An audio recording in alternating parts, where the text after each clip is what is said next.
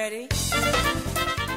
Bienvenidos a un nuevo episodio de Pokevice, episodio número 3 de esta temporada, de la temporada 3. ¿Es Capicúa este episodio? ¿303? No, porque 03, 0303 al revés es 3030. Ah, bueno, sí, está bien. Eh, O sea, Capicúa sería Capicúa. el 0330. Tres. Sería el capítulo 0330. 30 de 23. Ok, bueno, es, muy complicado, no vamos a hacer nunca porque se reinicia. Bueno, en BT11, el 11 va a ser Capicúa. Ah, no, pero si son todos iguales no vale Capicúa. ¿Por qué no? El 10, el 1001 va a ser. Ya fue en todo caso. Capicúa. No, el BT1001. Ah, BT1001, sí. Bueno, pero dejemos de divagar. Tenemos un episodio bastante cargado, este, con un invitado muy, este, un invitado internacional, este, de lujo. Sí. Eh, ¿Querés dar una pequeña introducción para lo que se viene en la segunda, en el segundo bloque? Mucho Digimon. Mucho Digimon, a full. Eh, un saludito para Matt, que, que es súper fanático de, de Digimon World, así que vamos a... Hay carne hoy. Pero bueno, ya que vamos a hablar de mucho, mucho Digimon en la segunda parte, ¿por qué no empezamos con algo que absolutamente nada que ver? Nada que ver, claro. Bien, este, Lorcana es el tema de hoy, ¿no? De este bloque. Ah, pará, falta una voz. Ustedes estarán preguntando, che, como que falta un, uno, ¿no? Eh, bueno, Juli, este, por problemas de, de facultades no pudo llegar a tiempo, pero seguro va a estar para, la- para el segundo bloque. Así que bueno, continuemos con Lorcana. Eh, Joa, te doy el pie y vos manejalo como... Manejate. Mira, básicamente lo, lo importante del Orcana ahora mismo y que nos va a tomar casi tres horas es que por fin se desvelaron las reglas de cómo va a ser el juego, de cuáles son los objetivos, etcétera, etcétera, cómo se leen las cartas, que es a lo que todos teníamos dudas. Va todo, Pará, a, pará, que, pará. a los que les interesan. Pará, Decime. Para, para, para. Eh, para Marcos, eh, el remisero que está escuchando este podcast este, a las 3 de la mañana mientras trabaja. ¿Qué es Lorcana? Porque seguro no sabe. Está bien. Explícalo. Bueno, Lorcana eh, es un TCG que se está hablando ya desde el año pasado, eh, que es sobre Disney. Es el TCG de Disney. Este, bueno, como ya saben, Disney tiene muchas IPs, igual solo va a usar este, su- su- sus principales No sabemos. Eh, uf, sí, no sé, no sé, no sé qué decir de este TCG porque hay poco y, y nada, pero lo que se vio eh, son los clásicos de, de Disney. No solo los clásicos, también vimos cosas de Frozen y vimos cosas viejas como Peter Pan. Peter, bueno, Peter Pan, Lilo y Stitch. Lilo y Stitch no es tan viejo. O Eh, sea, te digo Peter- de qué año es. Ojo, Peter Pan es del 80. Pero Lilo y Stitch es del 2000. Sí, bueno, el mismo Mickey, que es de los años. ¿Qué año? ¿De año 40 será? 80. ¿Cuándo, cuándo fue Disney? ¿Años 80? O sea, el primer Steamboat, eh, Steamboat Willie. No recuerdo, me parece que salió en el 80 o en el 40. Ah, ahora tengo, ahora tengo mis dudas. ¿Cómo es? Mm, Es- Creo que antes. Steamboat Willie salió en 1928, la puta madre. ¿Cuándo, cuándo? 1928. Ah, eso sí es viejo.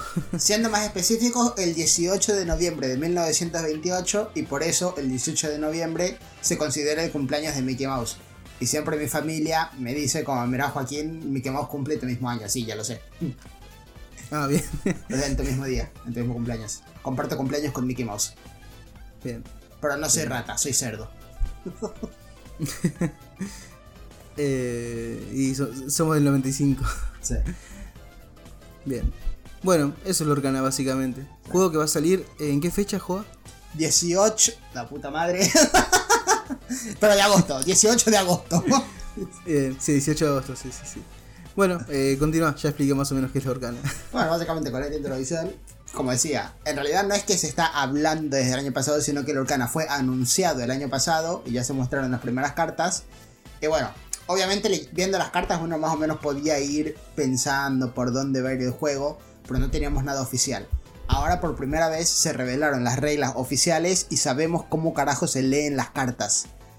Uno dice, "Ta, ¿cómo lees una carta? Es, dice el texto y listo, está bien.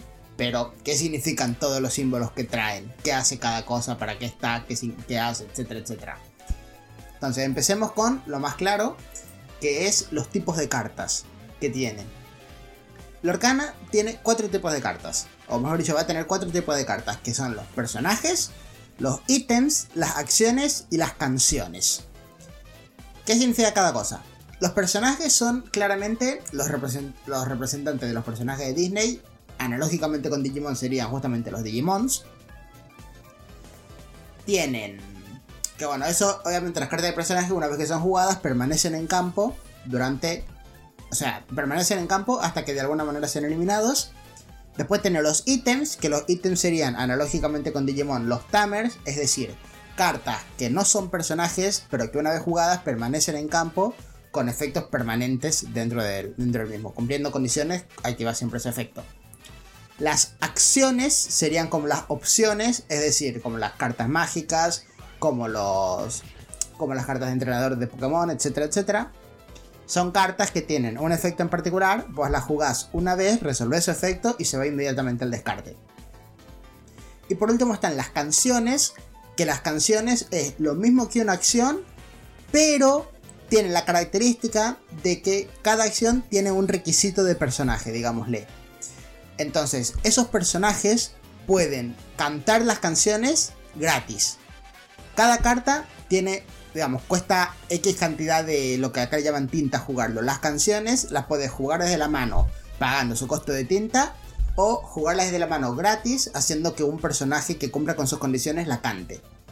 Es la es como la como se dice la condición que tienen. Tener las dos maneras de jugarla. Bien. ¿Me, explico hasta sería el, maná. Sí. La energía que te cuesta jugar la carta. Exacto. Después, cada carta tiene, obviamente, sus... ¿Cómo se dice? Tiene sus características. Primero, en la, siempre la carta en la esquina superior izquierda dentro de un hexágono tiene lo que es su costo, que es el costo de tinta. La cantidad de tinta que tenés que pagar para jugar esa carta desde la mano.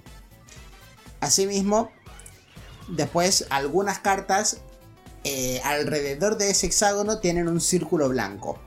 Eso significa que esas cartas, aparte de poder ser jugadas desde la mano, sirven como recursos de tinta. Que básicamente son los que, es lo que vas a ir acumulando turno a turno para después pagar el costo de tinta de jugar cartas desde la mano. Cualquier carta va a tener su... Todas las cartas van a tener costo, pero solo algunas cartas van a tener el circulito que indica que pueden ser recursos de tinta. Asimismo, las cartas, como ya se vieron, tienen colores, que son los colores de su tinta, claramente. Los cuales se dividen en 6, que pueden ser amarillo, que es ámbar, o sea, son piedras, son, todos los colores son piedras en realidad. Es como, la idea es, esta tinta se hace de, esta, de este mineral.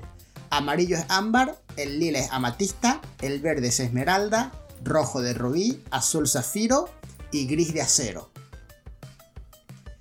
Cada carta también tiene su nombre y aparte tiene su nombre, lo que yo le voy a decir, el nombre extendido. Eso son principalmente los personajes. ¿Qué es el nombre extendido? Por ejemplo, vos tenés dos Mickey el Mickey rojo, que es el Mickey tejedor, y después tenés el Mickey lila, que es el Mickey, este, el Mickey Mouse, el Mickey de fantasía. Los dos se llaman Mickey Mouse, pero tienen abajo del nombre, en letra más chiquita, como una extensión del nombre, que es lo que yo le digo nombre extendido. Y después, cada carta puede o no tener efectos.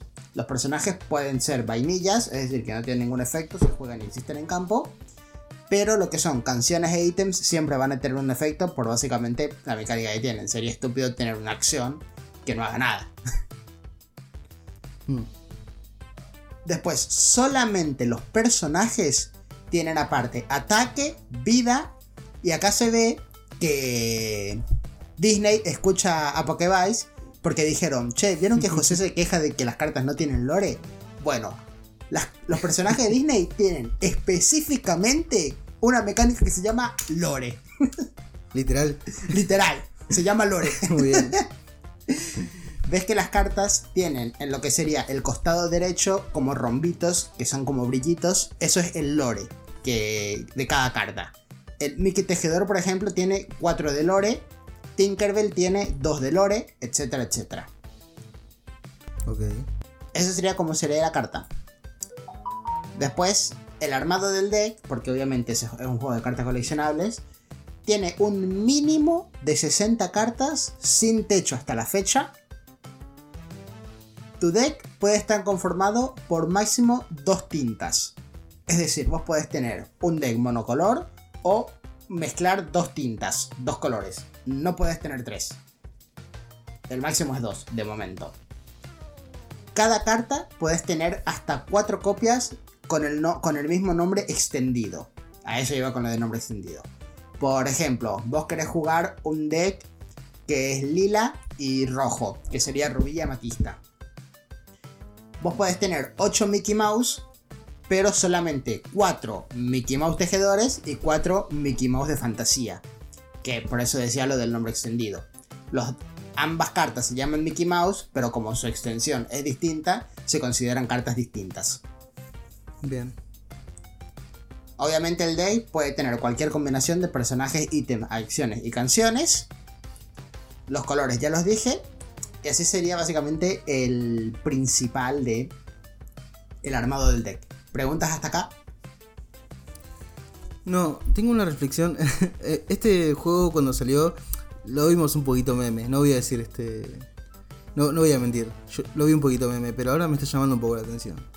Claro, igual todavía no hablamos de cómo jugar, de momento es solamente cómo, se ve cada carta. Claro. Pero viendo las artes y todo, y todo cómo están armadas las cosas, eh, veo que están poniendo ganas. Sí.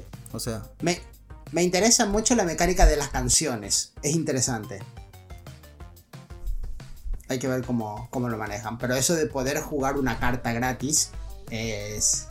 Es curioso, cuanto menos.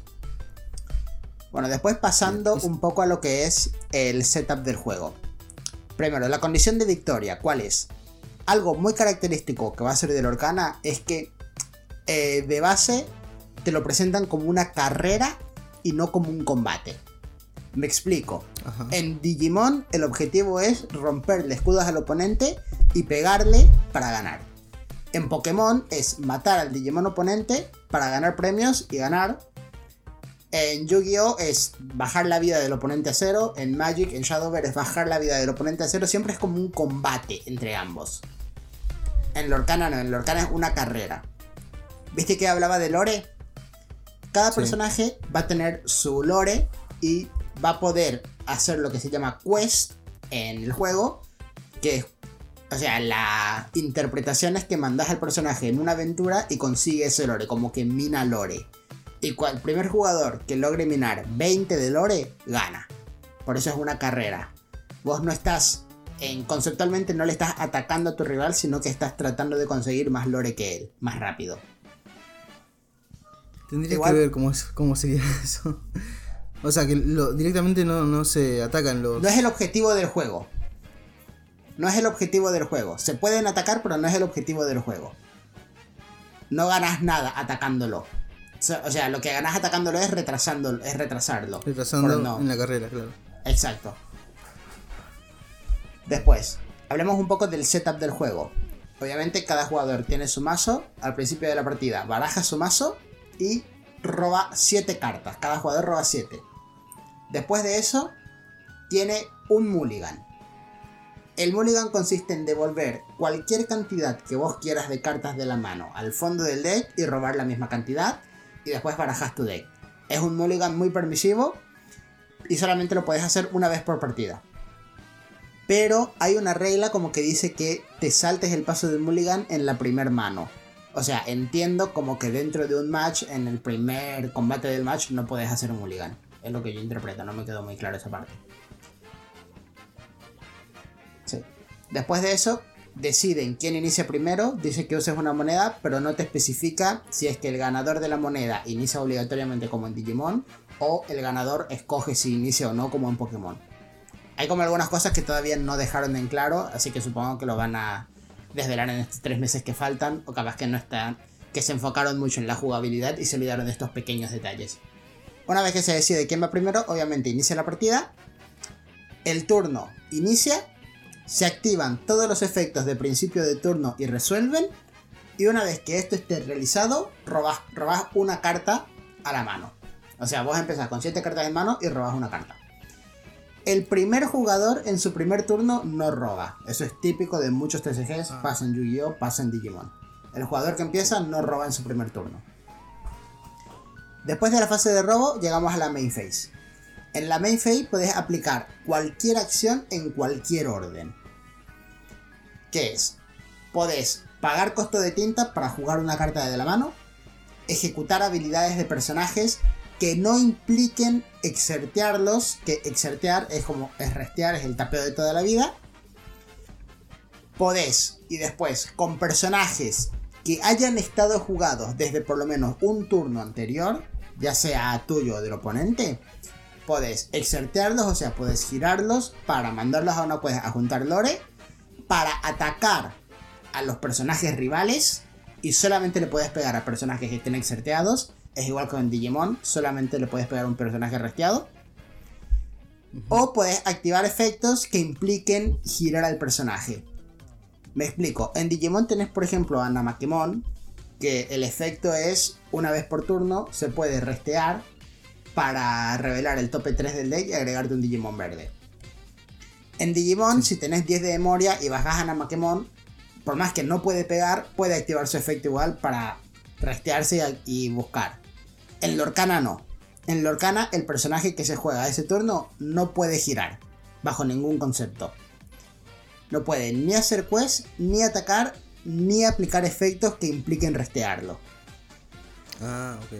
O sea, tienen De igual manera, exacto. De igual manera, cantar canciones. O sea, viste que hoy hablé que las canciones se pueden jugar gratis desde la mano. En, para poder jugar la canción gratis, un personaje la tiene que cantar. Y la canta de igual manera resteándose. Por ejemplo, vos tenés una carta que te dice necesitas un personaje de costo 3 de tinta o más y vos tenés eso en campo, lo puedes girar para jugar la canción gratis. Pero si el personaje fue jugado ese turno, no puede cantar, porque no puede girarse. Ah, claro. Es así per se, es tal cual. No puede girarse bajo ningún concepto. A menos que una carta diga lo contrario. Por ejemplo, está un Stitch que el Stitch dice cada vez que juegues un personaje de costo 2 o menos, giralo para robar una carta. En ese caso entiendo que no aplica porque básicamente el efecto dejaría de tener sentido. Bueno, una vez, después de eso, cuando ya no puedas hacer más acciones, termina tu turno. Y muy importante, ¿cómo juntar los recursos de mana? Una vez por turno, vos podés mostrar desde tu mano una carta que tenga este circulito alrededor del costo, lo cual indica que puede ser un recurso de tinta, y lo dejas boca abajo en tu zona de recursos, que le llaman Inkwell. No sé, no sabría traducir Inkwell, por eso le digo zona de recursos, tu zona de tinta. Importante, vos podés bajar como recurso cualquier carta que tenga el circulito alrededor del costo pero se baja boca abajo y es considerada como un recurso, independientemente de lo que sea la carta.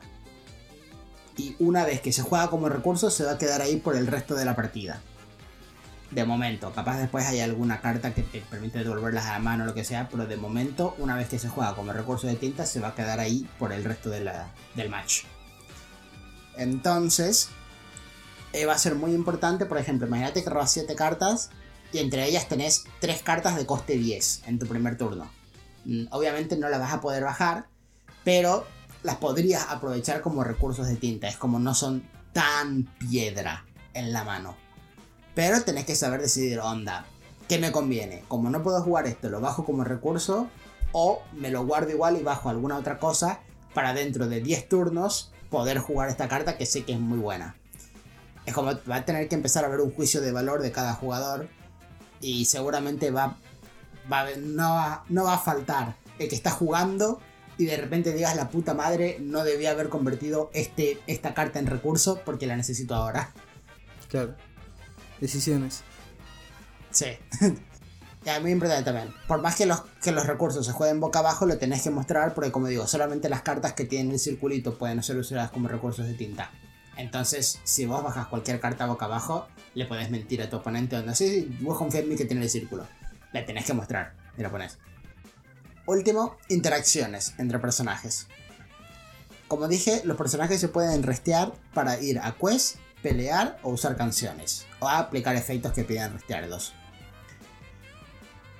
Eh, las interacciones de personajes de momento es muy limitada, es solamente combate entre ellos cada, cada personaje, como dije, tiene vida y tiene ataque. Cuando dos personajes se enfrentan entre sí, o sea, mejor dicho, si tu oponente tiene un personaje resteado o exarteado, vos podés, con un personaje que ya estuvo desde el turno anterior, exartearlo para que combatan entre ellos. Cuando combaten, ambos se aplican el daño de su, de su fuerza de ataque. Y eso es remanente en el personaje. Es decir, si vos, por ejemplo, le pegás con un personaje de ataque 3 y defensa 5 a uno de ataque 4 y defensa 3, vos le haces 3 de daño, el de defensa 3 se muere, pero te hace 2 de daño y el de defensa 5 se queda con 3 de vida. Y eso va a permanecer. O sea, tenés que dejarlo indicado de alguna manera. Muy probablemente se usan dados como en Pokémon. Pero es importante saber que los personajes eh, tienen daño remanente. Claro, lo conservan. No es que se limpia Exacto. Exacto, no es como en Yu-Gi-Oh! En Yu-Gi-Oh! por ejemplo, dos personajes se enfrentan y el que tiene mayor ataque gana y siempre pega esa cantidad y defiende esa cantidad. Es más como Pokémon, que Pokémon tienen su, tienen su ataque y tienen su vida y el daño se va acumulando y cuando la vida llega a cero, muere. Como dije, solamente le puedes pegar a personajes exarteados, es decir, un personaje que esté estandeado no puede ser golpeado, pero si está estandeado tampoco fue una quest. El objetivo del juego obviamente es conseguir los 20 de lore, entonces tarde o temprano vas a tener que restear a estos personajes para que vayan a hacer quest y consigan lore, pero los estás dejando expuestos a que les peguen, es lo mismo que en Digimon. Es la manera que tiene tu oponente de enfrenarte, porque si vos ves que tu oponente tiene un montón de bichos y el siguiente turno va a juntar mucho lore, que es también lo diferente de Digimon. Ponele en Digimon, vos todavía podés confiar un poco de decir, bueno, me la juego a que en la seguridad tener algo que me pueda salvar. Acá no. Porque acá el, tu oponente junta lore sin que vos puedas hacer nada. Entonces la única manera que tenés de frenarlo es limpiándole campo durante tu turno. De momento. No sabemos si más adelante van a saltar efectos, yo que sé, en el turno de tu oponente, cuando un personaje se restea, hace tal cosa. De momento es la única interacción que tienen un jugador con otro. Hay que ver más adelante. Estoy seguro que más adelante van a saltar efectos para poder pegarle a personajes estandeados, para poder activar efectos durante el turno del oponente. Va a ir creciendo el juego. Esto es como lo más básico posible. Porque obviamente va a empezar recién. Claro, sí, sí. Y por último, la cantidad de jugadores. Obviamente el Orcana es un juego con mínimo dos jugadores, pero no tiene límite. Es decir, se pueden, se pueden hacer partidas de multijugador entre varios. Poner, nosotros podríamos hacer una super partida del Orcana en todo el equipo porque vais. ¿Posta? Sí. Oh, la única, ¿Y cómo? La única, la única restricción que tiene es que el jugador que. Un jugador inicia y el siguiente jugador es el de su izquierda. Es como va en, eh, a favor de las manecillas del reloj. Ah, bien, como el Hero Realms.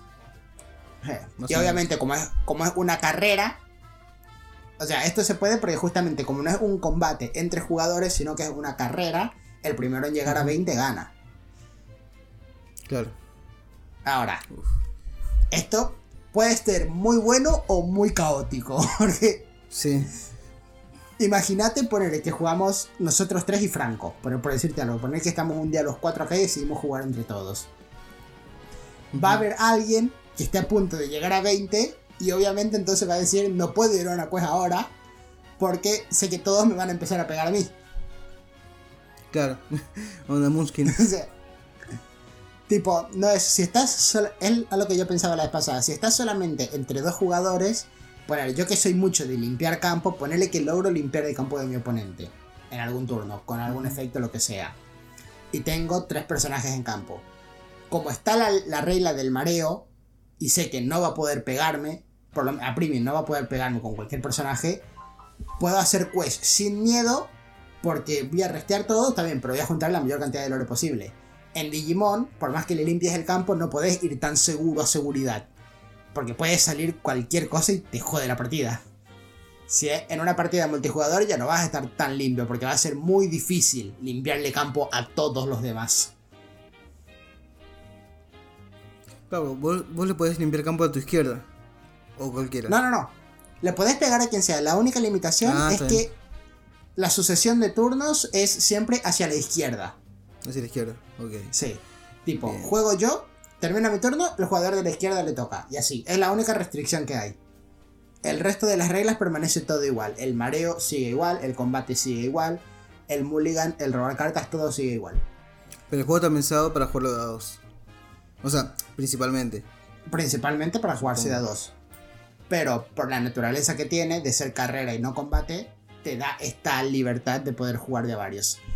Y después, nada, lo último que quiero comentar es lo que decía, como que parece que hay, al- se fijaron mucho en la jugabilidad porque en realidad está bastante bien estructurado todo lo que sean las reglas de juego, el setup, el mulligan, las condiciones de, las condiciones de combate, etcétera, etcétera. Está todo muy bien pensado, pero hay esos pequeños detalles que te hacen ruido, como ¿por qué? Primero, lo de las cartas. Te dice como un mínimo de 60 cartas. ¿Y hasta cuánto? No me das un mucho muy tope. importante. Sí, es lo que pasó en Yugi, que lo que contaste vos del dúo bandido.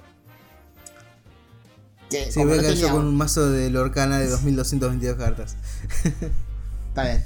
Acordate que vas a necesitar en 1111 cartas de. O sea, solamente puedes tener 1111 cartas de cada color porque es un máximo de dos colores.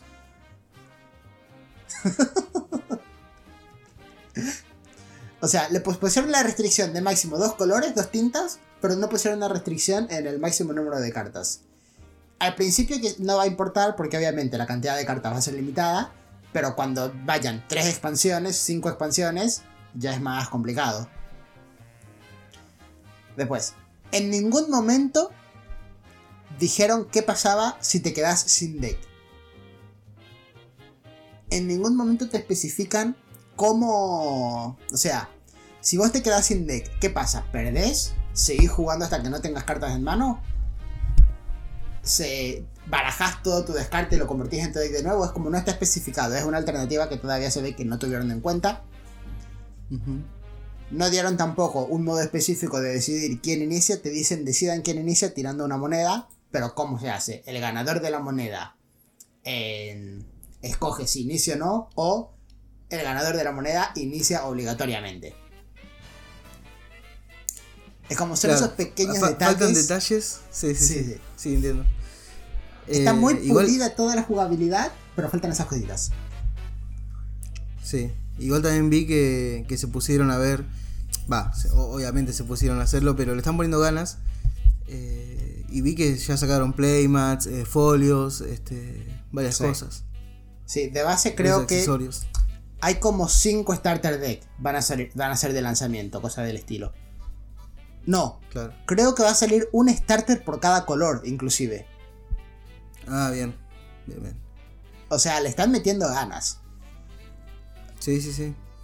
La verdad, a mí, a mí me interesa. A mí también, y seguro que a Franco también. Saludos Sí. por él. Saludos, Franco. Pero es como. Está está bueno, está bueno. Me llama la atención. Ya nos confirmó Fénix que va a traer las cartas, así que voy a, voy a intentar estar día 1 para comprarlo. Si van a hacer algún torneo de pre-release, acá sí me comprometo a ir. Porque no hay absolutamente nadie. No puedo. Ahora sí no existe la excusa. Me estoy excusando a mí mismo igual, pero no existe la excusa de soy un manco. Porque literal no existe nadie que haya jugado esto. El juego está saliendo. Onda. Todos Ah, deberíamos pero ser mancos. Fénix ya, ya dijo que, que iba a traer. Sí. Muy bien. Bien, bien, bien. Ah, para ahí, otra cosa que, no, que me faltó decir. O quizás no. Quizás no lo di a entender suficientemente. ¿Viste que dije que una vez por turno puedes bajar una carta como recurso de tinta? Sí. Eso lo puedes hacer en cualquier momento de tu main phase. No es necesario que sea al principio mismo. Ah, ok. ¿La bajás de la mano directamente? Eh, mostrás la carta. Si, cum- si cumple con el que tiene el circulito para considerarse recurso de tinta, la bajás boca abajo Bien. como recurso. Claro, joya. Por eso. No hay restricción de, de en qué momento tenés que hacerlo. Igual de momento la única mecánica de robo es robo una por turno. Y después, bueno, claramente después hay algunas cartas que te permiten robar, como el Stitch este que dije. Que mientras existe en campo, cada vez que juegas un personaje de coste 2, lo, lo resteas para robar una carta. Obviamente hay efectos de robo, pero de momento no está tan roto. No es como Digimon, que estás robando todo el tiempo. Claro. Entonces, si bien es una libertad esto que te dan de no apresurarte en bajar recursos, de quizás una carta que estás en duda si bajarlo o no, es poder esperar a hacer algunas cosas más en el turno para robar y robar a lo que te interese más bajar como recurso. Pero nada, no, de momento no hay tanto poder de robo, así que no me parece un error, me parece bastante acertado de hecho porque efectivamente va a haber veces que no tenés, inclusive puede ser que no tengas cartas en mano que puedan ser usadas como recursos y si es en algún momento específico ya perdiste la oportunidad en ese turno y después capaz la robás. Claro, sí, sí, sí. Como pasa en Pokémon que a veces empezás, no tenés energías, entonces nada, seguís jugando y después robás justo en energía, dale, atacho. O robás todas las energías y te briqueas. Una vez que era que me pasó, robé un Digimon básico y 6 energías, boludo. Era, ¿en serio? ¿En serio? y lo peor es que en Pokémon no es opcional el, no es opcional el mulligan. Es Claro. obliga es o lo haces o no lo haces. Por ruling. ¿Qué hago? bueno, atacho paso, atacho paso. El video fue horrible. Bien, bien. Bueno, en conclusión, este. O, algo, o quedó algo más para decir. No, no, no, ya está. Creo Bien, que quedó bastante ningún- claro todas las reglas. Sí, en conclusión, sí, este. Bueno, alta data, muchas gracias, Juega, por ponerte la 10 y. y estudiar todo. Este, cualquier duda que tengan pueden consultar acá en, este, en los comentarios y Juega los va a responder. Intentaré. Em, y como se dice, Eh, me gustó, me agradó, pero no me voló la cabeza. claro. Eh, no lo sentí como en Digimon que decía fue a todo lo que a lo que veía, pero bueno, cuando, cuando salió el juego, ¿no? Eh, Igual convengamos que, o sea, siendo vos quien sos, vas a empezar a ver los artes y decir, uy, quiero este deck. sí, sí, sí, eso seguro. Porque ya hay, hay bastantes artes que están muy, buen, muy bien hechos. O sea, Están- sí, cuando José dijo, nos- bueno, en realidad cuando Franco nos dijo, che, quiero que va a salir un TCG de Disney. Yo pensé dentro mío, seguramente van a ser recortes de las escenas de las películas o de los juegos, o de los juegos cualquiera, o de las series, y va a ser eso, de tipo re simplón, tipo las cartas truchas esas que compras de Joaquín en, sí. en el kiosco. Sí, Pero no. sí. Lo- la verdad que los artistas le están metiendo bastante, y está bueno. Están muy buenas las ilustraciones. Posta Sí. que le están meti- metiendo muchas ganas. A ver, plata Disney tiene.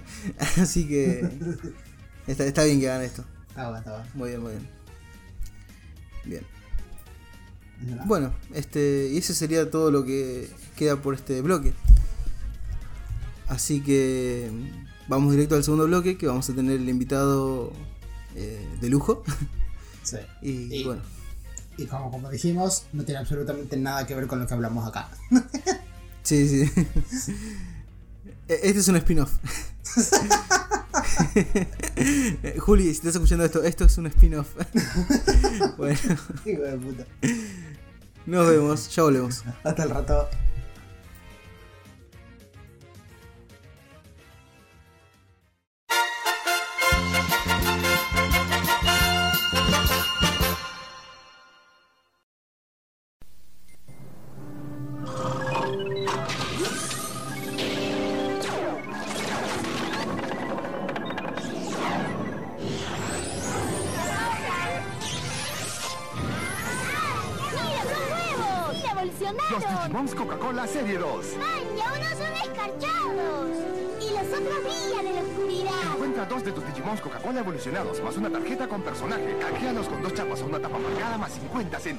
¡Colecciónalos! Esta diversión evoluciona sin parar.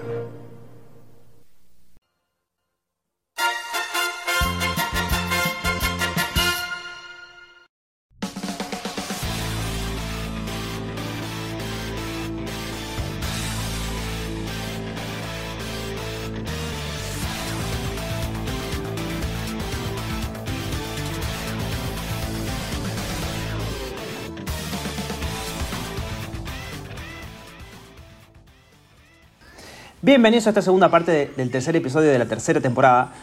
En esta ocasión, bueno, estamos, estoy de reemplazo de Joey, va, reemplazo porque por unos inconvenientes no se tuvo que retirar. Y estamos acá con nuestro invitado de- del día de hoy, que es Ga- de Gamester Show. Eh, no sé si se pronuncia bien, pero te pregunto de nuevo por las dudas. si es así, saluda. No, sí, sí, sí. Sí, está bien. Está bien. Eh, nos va a hacer compañía en, este, en esta segunda parte. Vamos a hablar de- del tema principal que es Digimon World. Eh, así que nada, empezamos con Digimon World 1. eh, Igual, igual si vamos a darle un pequeño espacio para que se presente, The Gamester Show es un... sí, no, es verdad, es verdad, es verdad. Estuve mal. ay. Sí, por favor. A veces, a veces hay imprevistos, a veces hay imprevistos. Contanos un poco de, de- de tu canal, de vos. Eh. También de dónde sos, si querés. es las típicas preguntas, como, como diría Porco de escuela. Ah, claro. Este, bueno, eh, mi canal se llama The GameStar Show. Este, mi nombre real es Daniel. Soy un canal de Perú que normalmente me enfoco en lo que son reseñas de Play 1. Este, normalmente, o casi todo el contenido creo que, que son de juegos de la Play 1 y por ahí de vez en cuando eh, toco o he hecho bastantes eh, videos sobre también Digimon, ¿no? Este, los juegos de Digimon de la Play 1 que, que siempre me han, me han gustado, la verdad. Y sí, básicamente de eso va el canal. Play 1 y por ahí Digimon también un poco. Bueno, igual vamos a dejar ahí el- los enlaces, todo para, para, que, se- para que vean en su canal el La contenido. verdad, muy recomendado. Algo que, algo que a mí me gusta bastante de su canal en particular es que toma las reseñas de un modo bastante serio. Por ejemplo, tenés otros canales como God of Coffee que, así bien, hacen resúmenes de videojuegos, siempre es más tirando a la comedia. En cambio, Gamester te hace un resumen. Si bien son juegos retro bastante más serios, entonces uno va y puede saber qué esperarse mientras juega. Eh, me agrada. Ujú. O sea, son, son de esos videos que uno se pone y está viendo 20 minutos, pero están buenos. Muy recomendados, la verdad. Una pregunta, bueno, eh, antes de empezar, eh, supongo que Crash, Crash Bandicoot a nosotros, a nosotros tres nos encanta. Eh, supongo Uy, que habrás hecho una reseña sí. que si la, si la hiciste ya la estoy viendo después de esto. Sí la hizo. Ah, he hecho listo, creo yendo. del, del primer Crash, el, el original, el Crash 1 y creo que del Crash Bash y el de carreras, el CTR. El, el De esos tres sí les he hecho videos. Ajá. No, a mí también lo- la, eh, la saga Crash Bandicoot me encanta. Y Debe ser de mis sagas favoritas. Es Sí. hermoso. Cierro esto para, para que no, no nos vayamos, porque si no estamos una hora hablando de, de Crash. Tar- tarde, abriste el tema, ahora se sigue. Siempre. Ahora, he, he visto en varios videos que vos dijiste que no solés jugar muchos juegos actuales, que más que nada, bueno, tuviste Play 1, tuviste Nintendo 64 y que te enfocas Eh, más que nada sí. en jugar emuladores y eso. Pero te consulto, ¿llegaste a Sí, jugar el Crash 4 en alguna plataforma? El Crash 4, el, el reciente, ¿no? El It's About Sí. Time. Exacto. Eh, no. No, no, no lo he jugado. Lo he visto, he visto este análisis así, gameplays, pero a- aún no, no lo he jugado. Claro. Todavía no lo he jugado. Está bueno, está bueno, te lo recomiendo. Es bastante Sí, complicado. sí, dicen que es muy bueno. difícil. O sea, es. Lo comparás con, los- con la trilogía original y es completamente difícil. Es el. O sea, es. Siempre está el chiste. Vino, no me acuerdo, Activision. O no me acuerdo cómo se llama ahora la desarrolladora. Y dijo: Bueno, para todos estos que jugaron Crash en la trilogía de Crash a los 10 años, ahora que tienen 30, toma Dark Souls Mm. de plataformas. Ah, O sea, en ese sentido sí ha sido bastante fiel, digamos, a la dificultad del, digamos, del primero, del segundo, más o menos. Claro. En lo que es dificultad. Ah, está bueno. Está, está muy bueno el juego. Bueno, ya no Bien, te quito bien. más tiempo, Julián. Bien, bien, sí. Bueno, pero igual, igual vale seguir hablando ustedes. Yo mucho, mucho Digimon World lo- no, no lo he jugado, pero más que nada el de Play 1, el Digimon World 1, eh, es el único que jugué hasta la fecha. Así que nada, eh, juega, arranca nomás.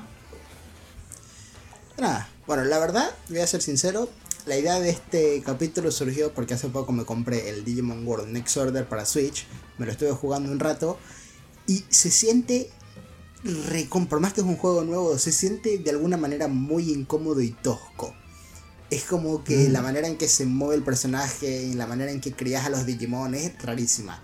Es el cuarto juego de Digimon que mantiene la jugabilidad del primer Digimon World, es decir, que vos sos un entrenador, te dan los bichitos, en este caso te dan dos, vos los tenés que entrenar, alimentar, cuidar, en, bueno, tenés que pelear con ellos en un sistema de experiencia que no lleva experiencia, sino que a medida que vas peleando, estos Digimon van subiendo de estadísticas, no suben de nivel, y en base a la crianza pueden evolucionar en una cosa o en otra.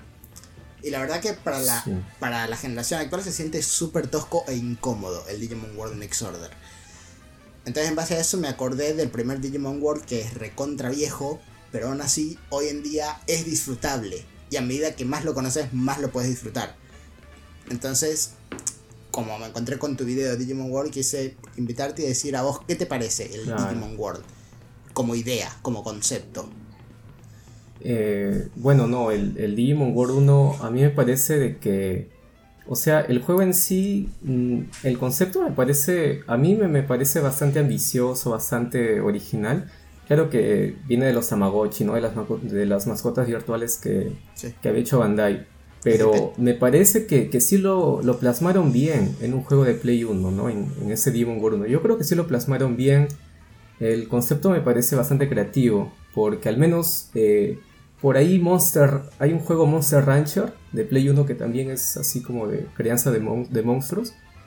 Pero el, el World 1 como tiene este mapa amplio donde tú puedes navegar, perderte, eh, hacer las actividades a tu gusto. No sé, a mí me parece que, que sí, la, el concepto de por sí me parece muy, muy, muy original, interesante, hasta un poco ambicioso incluso. Sí. Y creo que sí lo, lo plasmaron bien, la verdad. Hace tiempo había escuchado a unos youtubers que decían que Digimon, o sea, teóricamente Digimon World es un juego de mundo abierto, que es lo que ahora tanto se pide, videojuegos de mundo abierto, y Digimon World ya no es- ya lo era. O sea, vos te Sí, suelta claro. el tercero y te dice, anda donde quieras ir, anda a descubrir el mundo como quieras descubrirlo, y cuando te encuentres con un, yo qué sé, con un Devimon y vos tengas a tu Tocomon ahí, el BB2, bueno, te va a cagar a palos, pero ir podés ir. Sí, sí, sí, sí. No, en, en ese sentido es una mezcla interesante, ¿no? Es como, claro, mundo abierto, no como los actuales, que son, son, son gigantes. Pero para, digamos, los estándares de la Play 1 sí tuvo un, un mapa, un mundo relativamente bastante extenso. Y con las otras mecánicas un poco RPG, de crianza de monstruos, de exploración, o sea, sí, es... No sé si estarían de acuerdo, quizá un poquito adelantado a su época, podría ser. Al menos, no sé, me parece muy, muy interesante el War 1. Sí. No sé si adelantado a su época, me parece que está correcto en su época, pero que faltó pulir algunos pequeños detalles. No, eso Por sí, ejemplo. claro. Sí. Bueno, sobre Sí, todo, porque claramente la, la, la adaptación a español, que el juego vino lleno de bugs Ah. y directamente tiene dos bugs que no te permiten terminar el juego. Es Claro. absurdo. Claro. Sí, Pero ustedes sí, sí lograron jugarlo, digamos, la, esa versión, la versión que venía con bugs, la Sí. PAL, ¿no? La PAL. sí. Ah. O sea, eh, no, no pudieron avanzar desde, digamos, el, el Agumon ahí en, en ese ascensor. Porque hay, hay, ¿no? Porque aquí en Perú, este, aquí no sé, mucho, mucho conseguías eh, lo que eran las versiones americanas, las NTSC. Y al menos eh, yo el, el, War 1 lo jugué en la versión americana, estaba en inglés. Y no tuve ese problema de los bugs. No, y después cuando vi en internet así, era, era como que casi todos se habían topado con esos bugs. Y eh, bueno, al menos acá en, acá en Perú mm, no... Creo que no, no hubo mucho ese problema este, en el War 1 con los bugs. Yo sí normal lo pude jugar sin, sin problemas. Claro que en inglés. Claro. No, a mí lo que me pasó es que yo en realidad no lo jugué en la Play. Yo ya lo jugué de adolescente en emulador. Y obviamente teniendo la opción de descargarlo en español contra descargarlo en inglés, digo, lo descargo en español. En completo Ah, ya. desconocimiento de que existían este- estos bugs. Entonces estoy Claro. jugando, lo peor es que. Lo peor es que cuesta. Cuando lo empezás a jugar te cuesta adaptarte a la Sí. jugabilidad. Porque no es un RPG clásico. No, claro. Entonces, es como que no, uno para colmo lo suelta en el mundo y uno no entiende qué carajos está pasando. Es como tú estás en el mundo y anda a pelear. Y literal, el primer botón de. El primer comando que le puedes dar al Digimon cuando a tu Agumon o Agumon, cuando te enfrentas con el Agumon de tutorial, no hace nada. Es, es Ajá, el sí. programa por defecto, es estúpido. Sí. Son esos Sí, a mí, pequeños detalles. a mí, por ejemplo, sí, me costó un montón. Me costó entenderlo un montón, porque yo lo jugué en inglés eh, al principio, en Play. Después lo quise jugar en español. Ah, ya. Después lo quise jugar en español, ya en emulador. Y bueno, pasó lo que tuvo que pasar. Pero bueno, por Claro. eso no, no, no intenté jugarlo de nuevo. Igual el que lo está jugando ahora, que me hubiese gustado, lo íbamos a, a traer, otro también miembro del, del staff de Pokevice, eh, que, es también, que está jugando actualmente Digimon World, eh, Franco. Un saludo para Franco, que una lástima está. Otro que no, no, no pudo dar el presente. Igual me dejó Ah, un ya. mensaje para dar. Dice que odia al pingüino, a Penguimon. Asumo que es por su minijuego del curling. Ah, e- eso es complicado, ¿no? Sí, eso es bien Sí. complicado. Incluso hay, hay una medalla que tienes que hacerlo per- perfecto, ¿no? Puntuación perfecta y te dan, te dan una medalla, creo. En, No sé, en nunca esa pista de curling. medallas. Este, yo me quedé ahí porque hay unos que son bien difíciles de las Sí. medallas. Igual, el que me parece mi- el minijuego más complicado, al menos para lo que es reclutar Digimon, es el de Monocromon. Porque es, Ah, sí. o sea, es perder 8 horas de juego, 8 horas in-game, que no sabes si vas a poder o no conseguir al puto bicho y es la puta madre. Sí, sí, sí, sí. Es, eh, sí, ese también, yo también, para mí se me hizo uno de los más difíciles. Ese sí.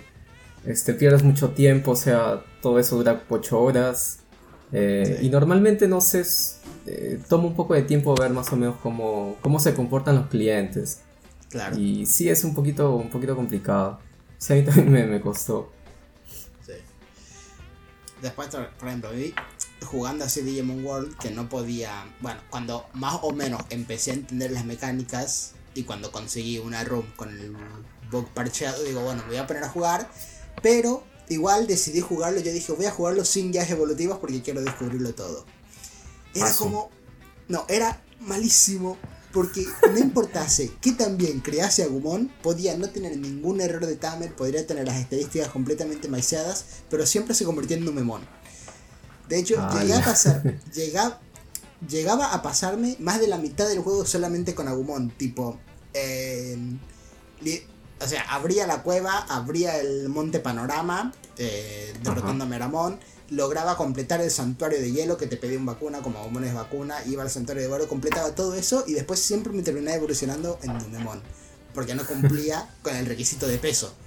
Porque yo cuando eso no Ah, sabía, como yo no sabía que los, que los digitallos le quitaban peso en lugar de subírselo, era.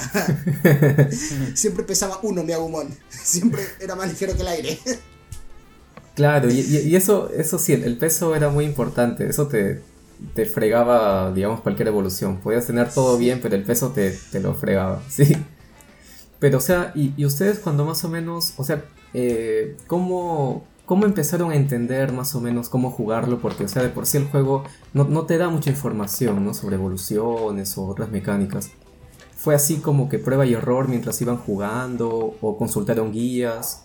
Yo, No, por ejemplo, para- con la, lo, que es, lo que es evoluciones, eh, yo también tenía el mismo problema. Me salían casi siempre Numemons, por ahí uno que otro Demon, pero no sabía, ¿no? Y después, eh, me acuerdo que en ese tiempo había un- una página Guiamanía, no sé si, si lo conocen, si lo han me escuchado. suena.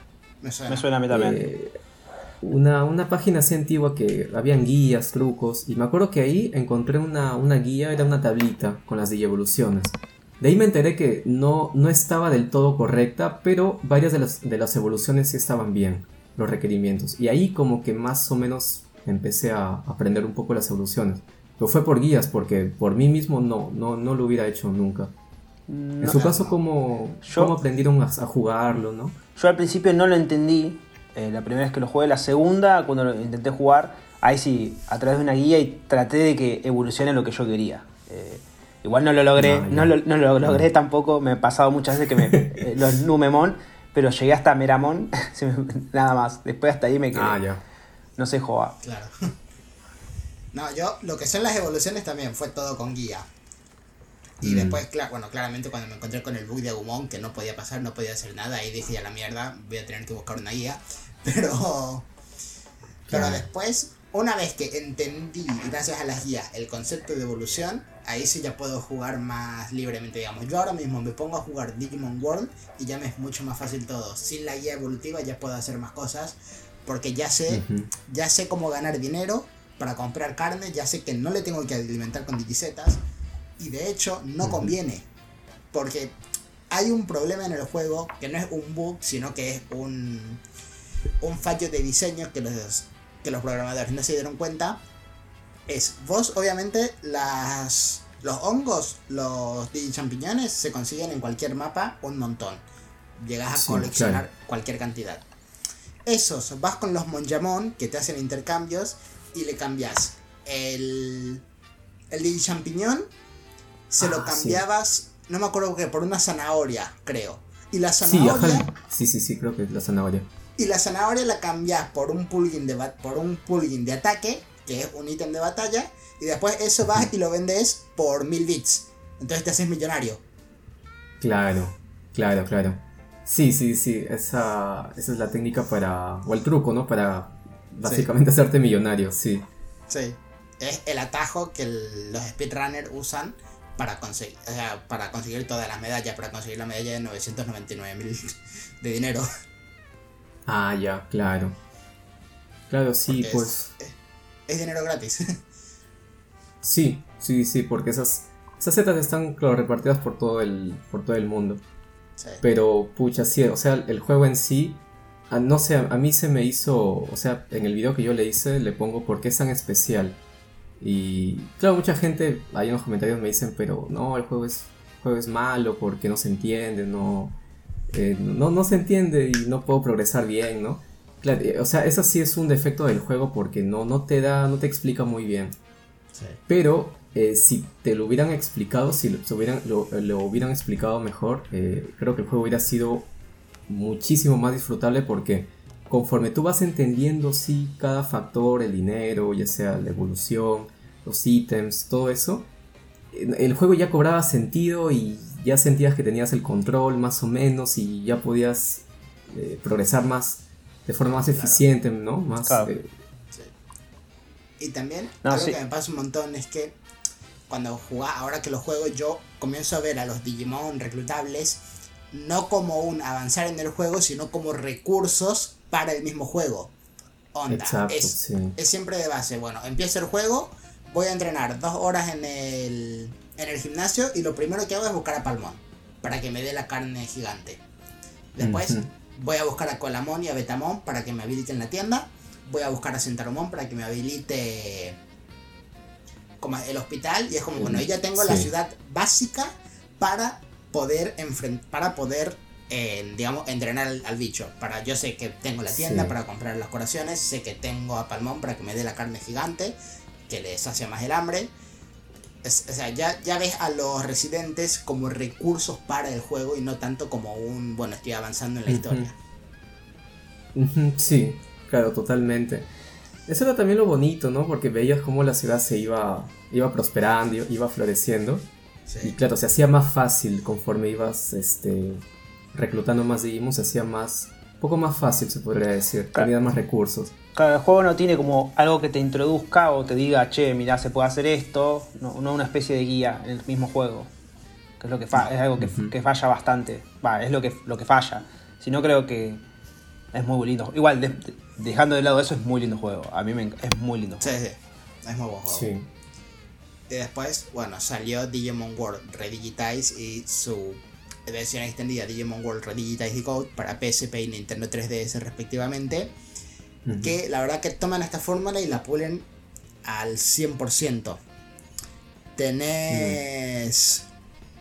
Bueno, yo por ejemplo hace poco que salió el parche al inglés de Digimon World Redigitize Decode y hace poco que hackeé la 2DS por cuestiones que ya se hablaron muchas veces acá.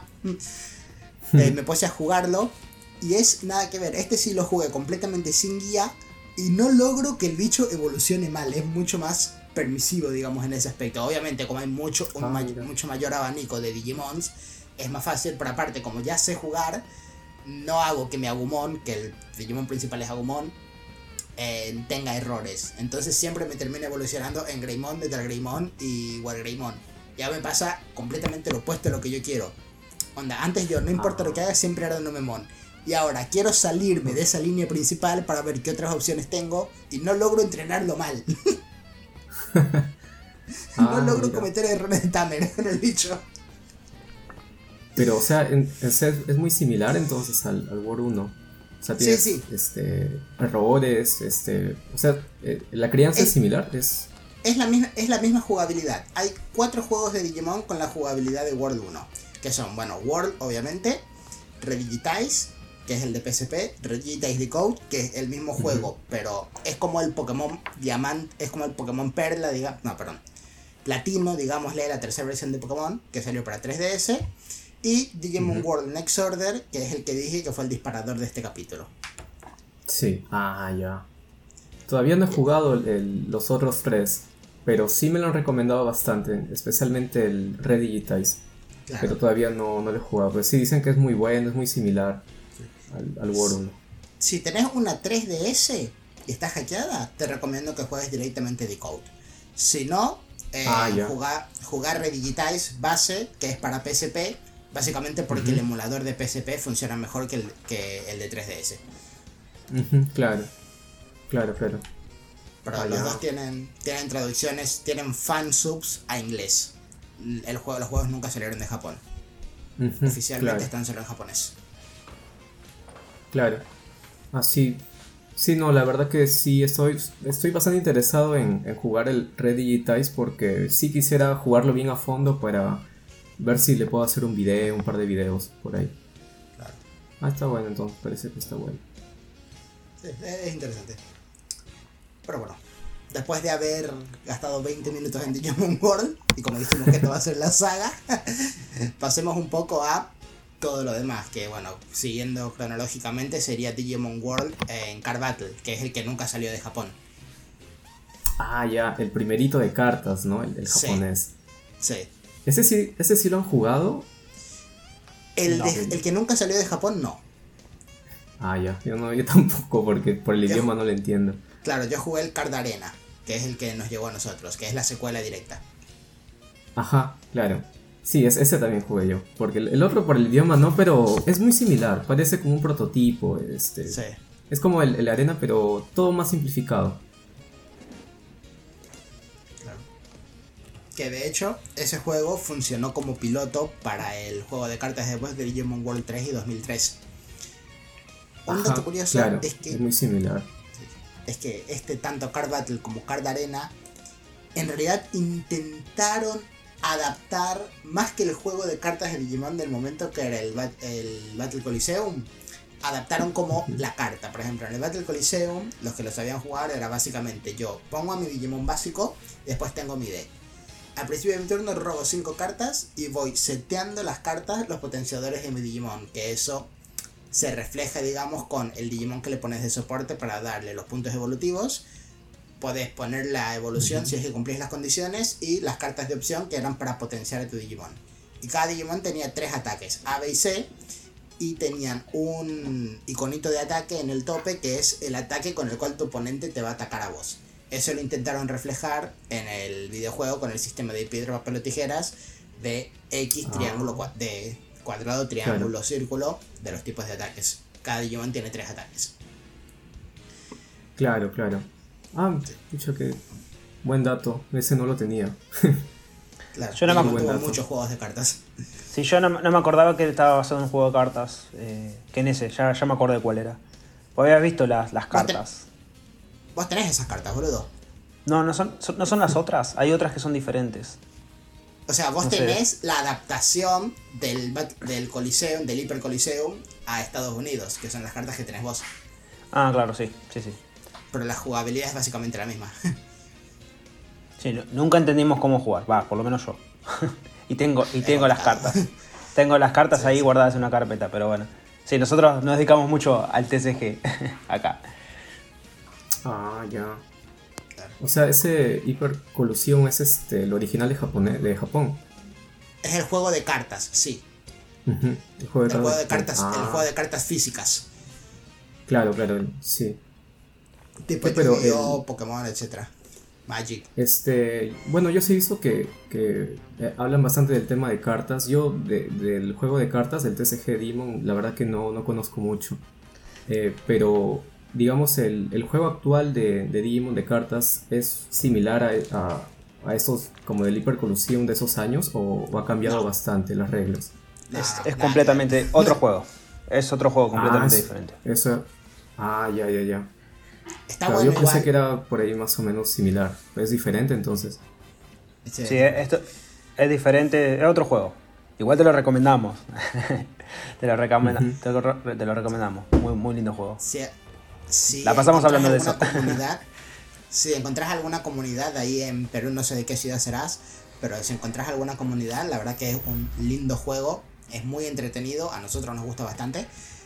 Y nada, de hecho estamos esperando con muchas ansias la siguiente expansión que va a salir ahora 28 de abril. Ah, ya. Sí, aquí en Perú debe haber. No he averiguado, pero yo creo que sí debe haber. Porque sí es popular. Digimon, aquí sí, sí conocen. Yo creo que sí hay. Sí, encima es muy, es muy único el juego y ahora, bueno, de a poquito está creciendo. Eh, a nivel de juego de cartas está ya en el cuarto puesto ya. El otro día habíamos visto un ranking, así que Ah, sí. creció bastante para ser un juego relativamente nuevo. Ah, está en cuarto puesto. ¿Qué? ¿Y en, en primer puesto? ¿Yu-Gi-Oh? No creo. No, Pokémon. Pokémon. Pokémon. Pokémon. Segundo Magic y tercero Yu-Gi-Oh! Ah, ya. Ah, el de Pokémon de Yu-Gi-Oh base. todavía. Sí, sí, sí. No, no digo, el, el de Yu-Gi-Oh todavía está vigente. O sea, yo pensé que ya no. No sé, no, no estaba tan actualizado. Ah, pero sigue vigente el de Yu-Gi-Oh entonces. Sí, de gente, sí. Sigue vigente, sí. De hecho, ahora en Japón, hace el dos años como mucho, salió el Rush Duel, que es como el nuevo formato de Yugi con cartas nuevas. Y nada, que intenta renovar el juego para el público más infantil, para poder renovar, porque algo que está pasando es que la gente, o sea, los que siguen jugando Yugi son todos adultos y cada vez obviamente hay menos gente jugando, pero no ingresa nuevo público. Entonces dijeron, bueno, vamos a cambiar el formato, crear este formato de Rush Duel para poder llamar la atención de los más chiquitos y que vaya ingresando nuevo público. Claro, claro. Esa es Que una buena mal. idea. Sí, no, no es una mala estrategia de marketing, pero bueno, al público consumidor de Yugi obviamente no le gustó mucho este formato. Claro, claro, me Por ahí. imagino. Ah, pues este. Pero hay que entender que ellos como empresa necesitan renovar su público. Claro, sí, definitivamente.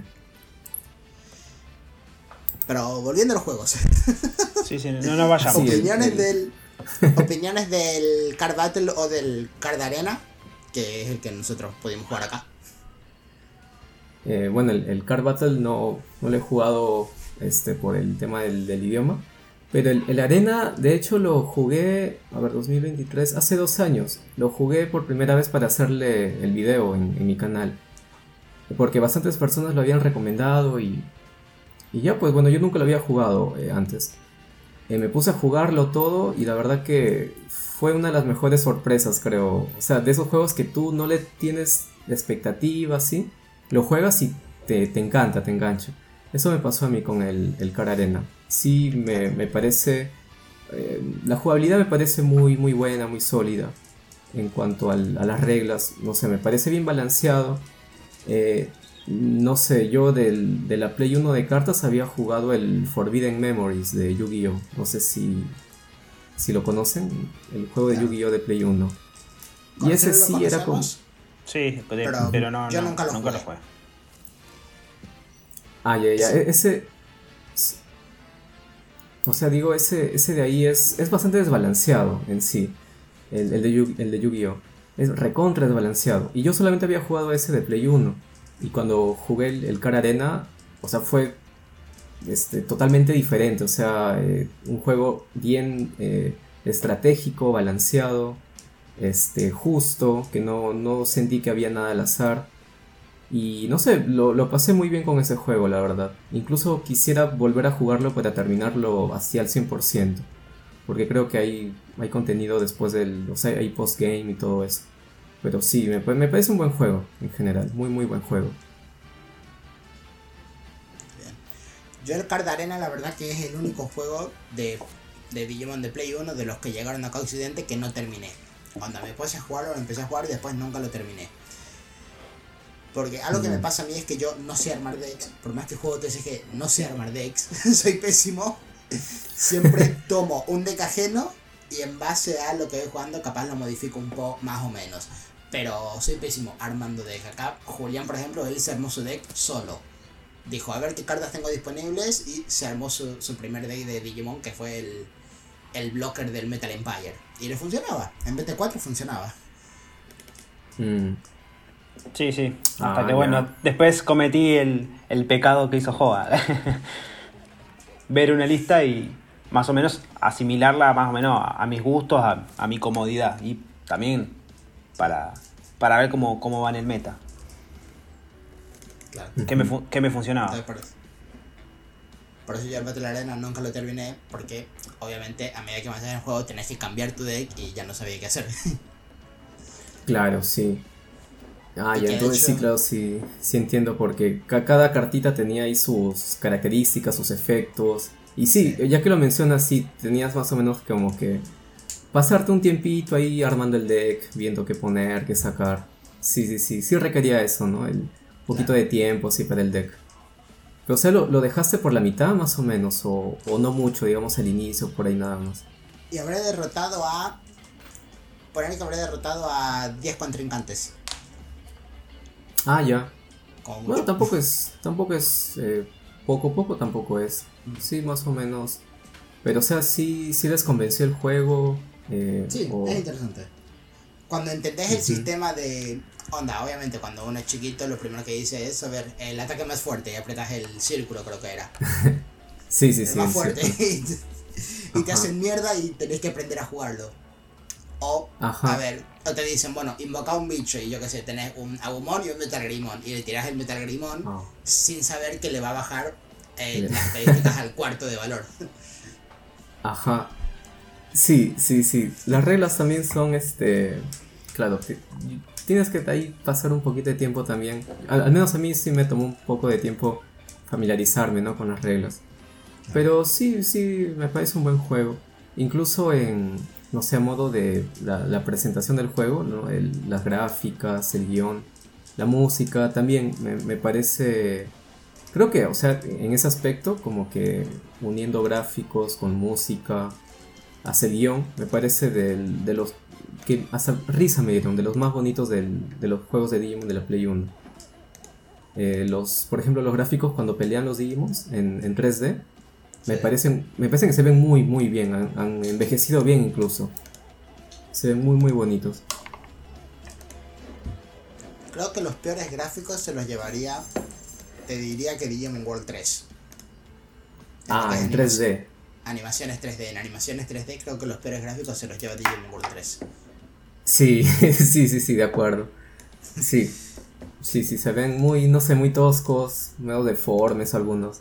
Se ven Sí, raros. no, se ven raros, ¿no? Hasta el- los del World 1 se ven mucho mejor. Sí. Sí.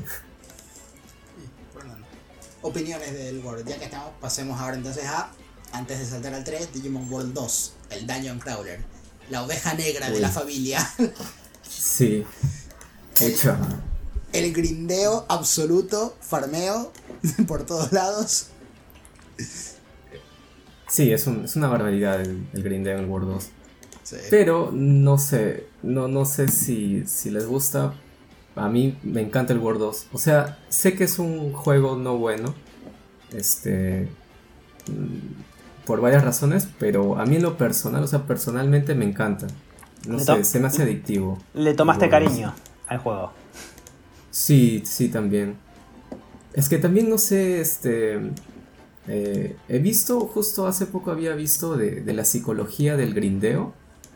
Y no sé si, si han visto que varias personas como que les gusta grindear.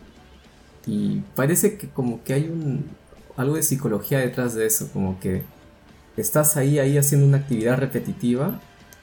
Llegas a tu objetivo que es aumentar ligeramente esos stats y te da una como una sensación de logro y creo que hace que tu cuerpo libere endorfinas algo así y te motiva a seguir con ese proceso y no sé al menos a mí creo que me pasa eso porque yo me doy cuenta que me gustan mucho esos juegos donde te, te mandan a grindear bastante los primeros Final Fantasy, eh, los Dragon Quest de NES.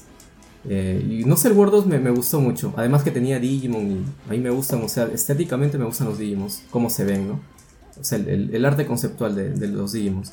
No sé, a mí me, me enganchó, a, a, pesar del green, del y todo. Y justo, hay, hay mucha gente sí que le gusta grindear. De hecho, hay mucha gente que los Warriors, los juegos tipo Warrior, les gustan un montón porque se tratan de eso, tratan de repetir escenarios una y otra vez, grindeando, subiendo de nivel y a ver, matando la mayor cantidad de oponentes que puedas. Consisten en uh -huh. eso. Puedes terminarte toda la historia y después te volvés, volvés a jugar solamente para grindear. Y, eh, ok, si te gusta. claro. No sé. Julián, ¿opiniones? Ninguna. sí, es, es, es, un chiste recurrente que hago. bueno, pero lo que pero sí, vale. este, no, no sé cómo, cómo lo habrá tomado la gente en su momento, o sea, la, la gente en Japón o eh, en el mundo en general, ¿no? Que estuvo viviendo, digamos, los lanzamientos de estos títulos. ¿Cómo habrán sentido la gran diferencia, ¿no? El Digimon World 1 con el 2? Porque, o sea, son completamente diferentes, son dos juegos totalmente diferentes. Sí. Este, claro, y muchas personas creen que debió ser mejor seguir con, con las mecánicas del World 1 para ir puliéndolas. Claro, tenía muchas expectativas, y... expectativas muy altas, digo. Claro, también, sí.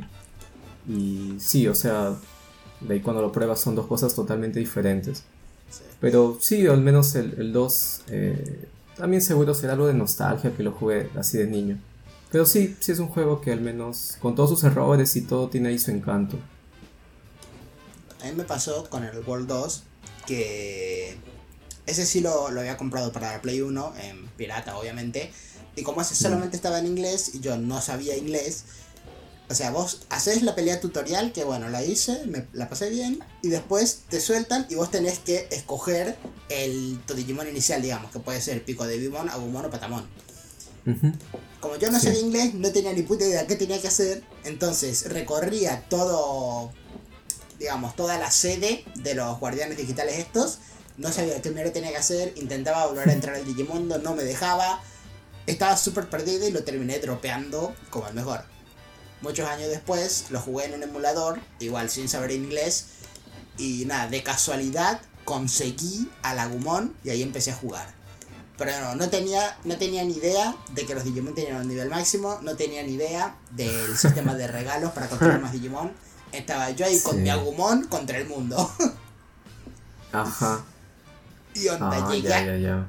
Llegué a enfrentarme a jefes de 3 adults con el Agumon a nivel 10, ahí peleando.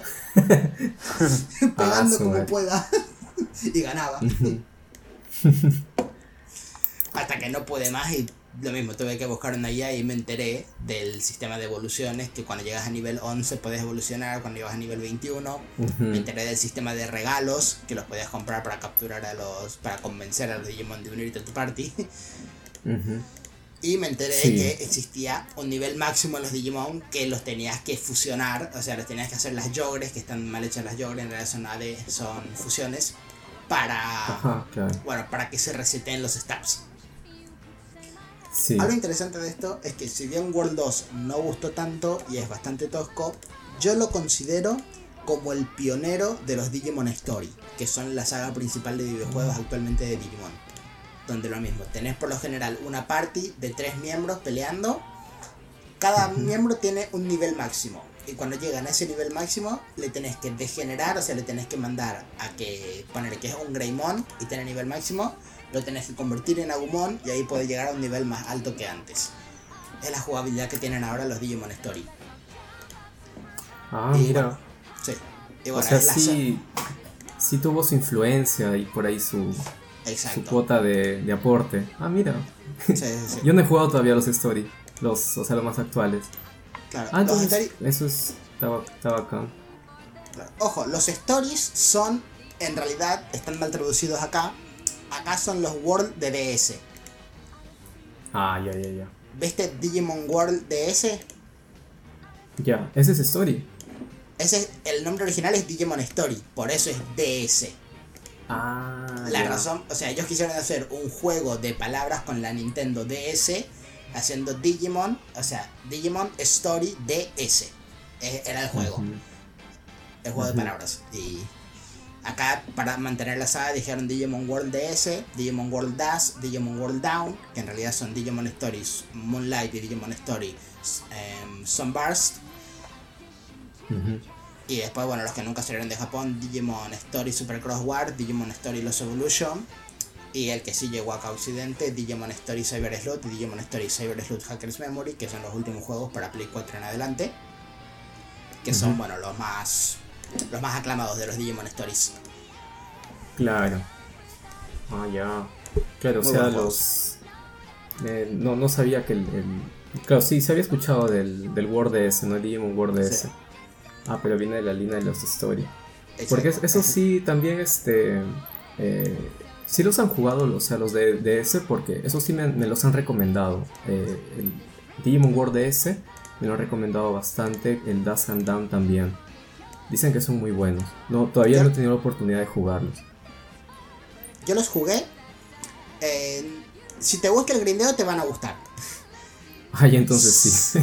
Son, digamos, son como un híbrido entre Digimon World 2 y Digimon World 3. Porque tenés el grindeo de los Digimon que llegan a un nivel máximo y después los tenés que degenerar para que puedan aumentar ese nivel. Y tenés los mapas, no son mapas aleatorios de Dungeon Crawler como en Digimon World 2, sino que son mapas pregenerados en, bueno, en el mapa con su diseño, etcétera, pero recontra laberínticos como en el World 3. Que Ah, tenés te abre un campo abierto que se abre en cinco rutas distintas, de las cuales cuatro no tienen salida. Es súper laberíntico, súper. Claro.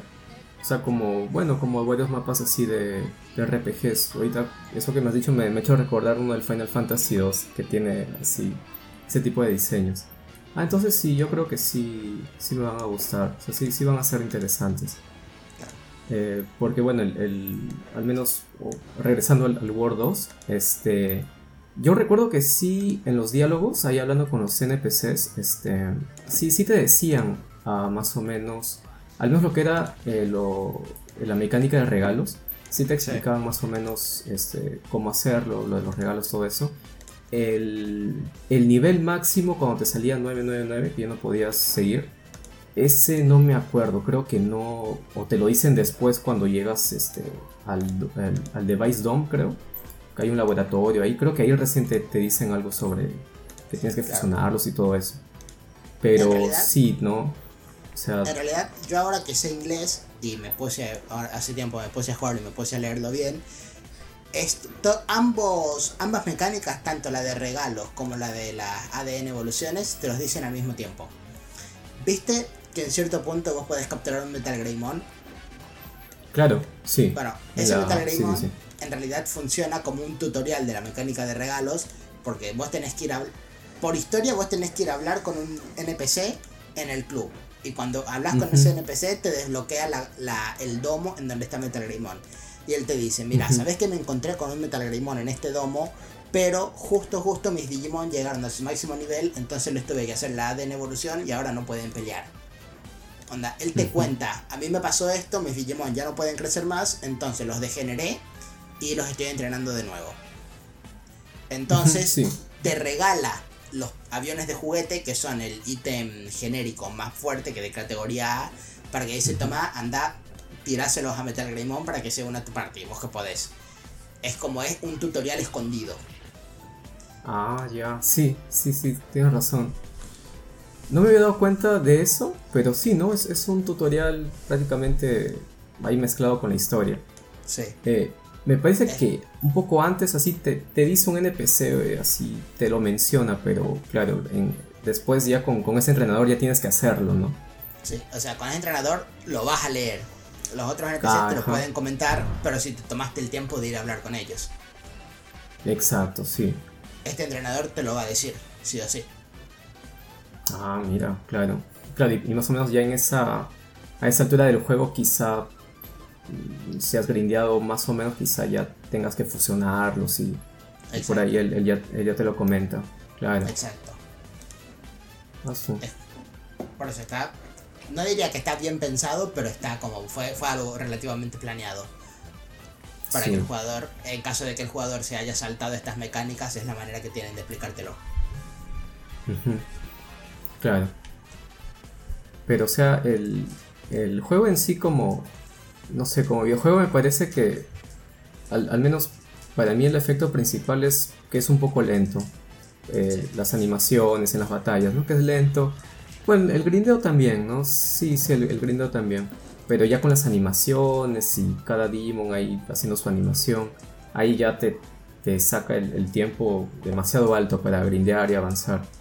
Pero digamos, si no fuera por eso, creo que el juego, o sea, como concepto, como Dungeon Crawler, me parece que mm, sí lo hace bien, más o menos.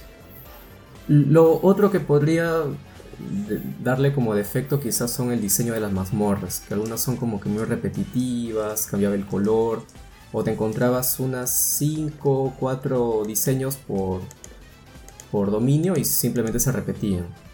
Sí. Era como casi lo mismo, ¿no? Y ahí, claro, este. Faltó un poco más de creatividad quizá en eso. Llega Pero un punto bueno.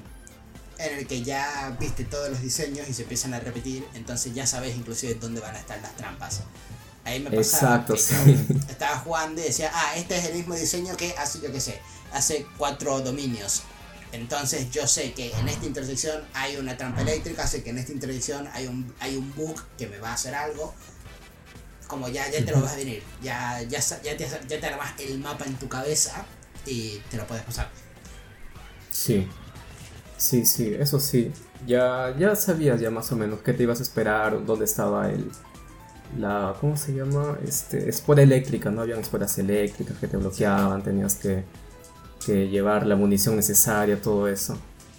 Aunque, o sea, ahorita que lo pienso, el, el grindeo y todo eso inclusive estaba para armar tu tanque, ¿no? Porque tenías que Sí. comprar las cosas, meterle mejorar el tanque. mejorar el tanque y también tenías que tener dinero. Este. O sea, el grindeo estaba en todo sitio en realidad. Era Bueno, un sí, o sea, buen juego. Que, que te quede tiempo. Sí, sí, te quita bastante tiempo.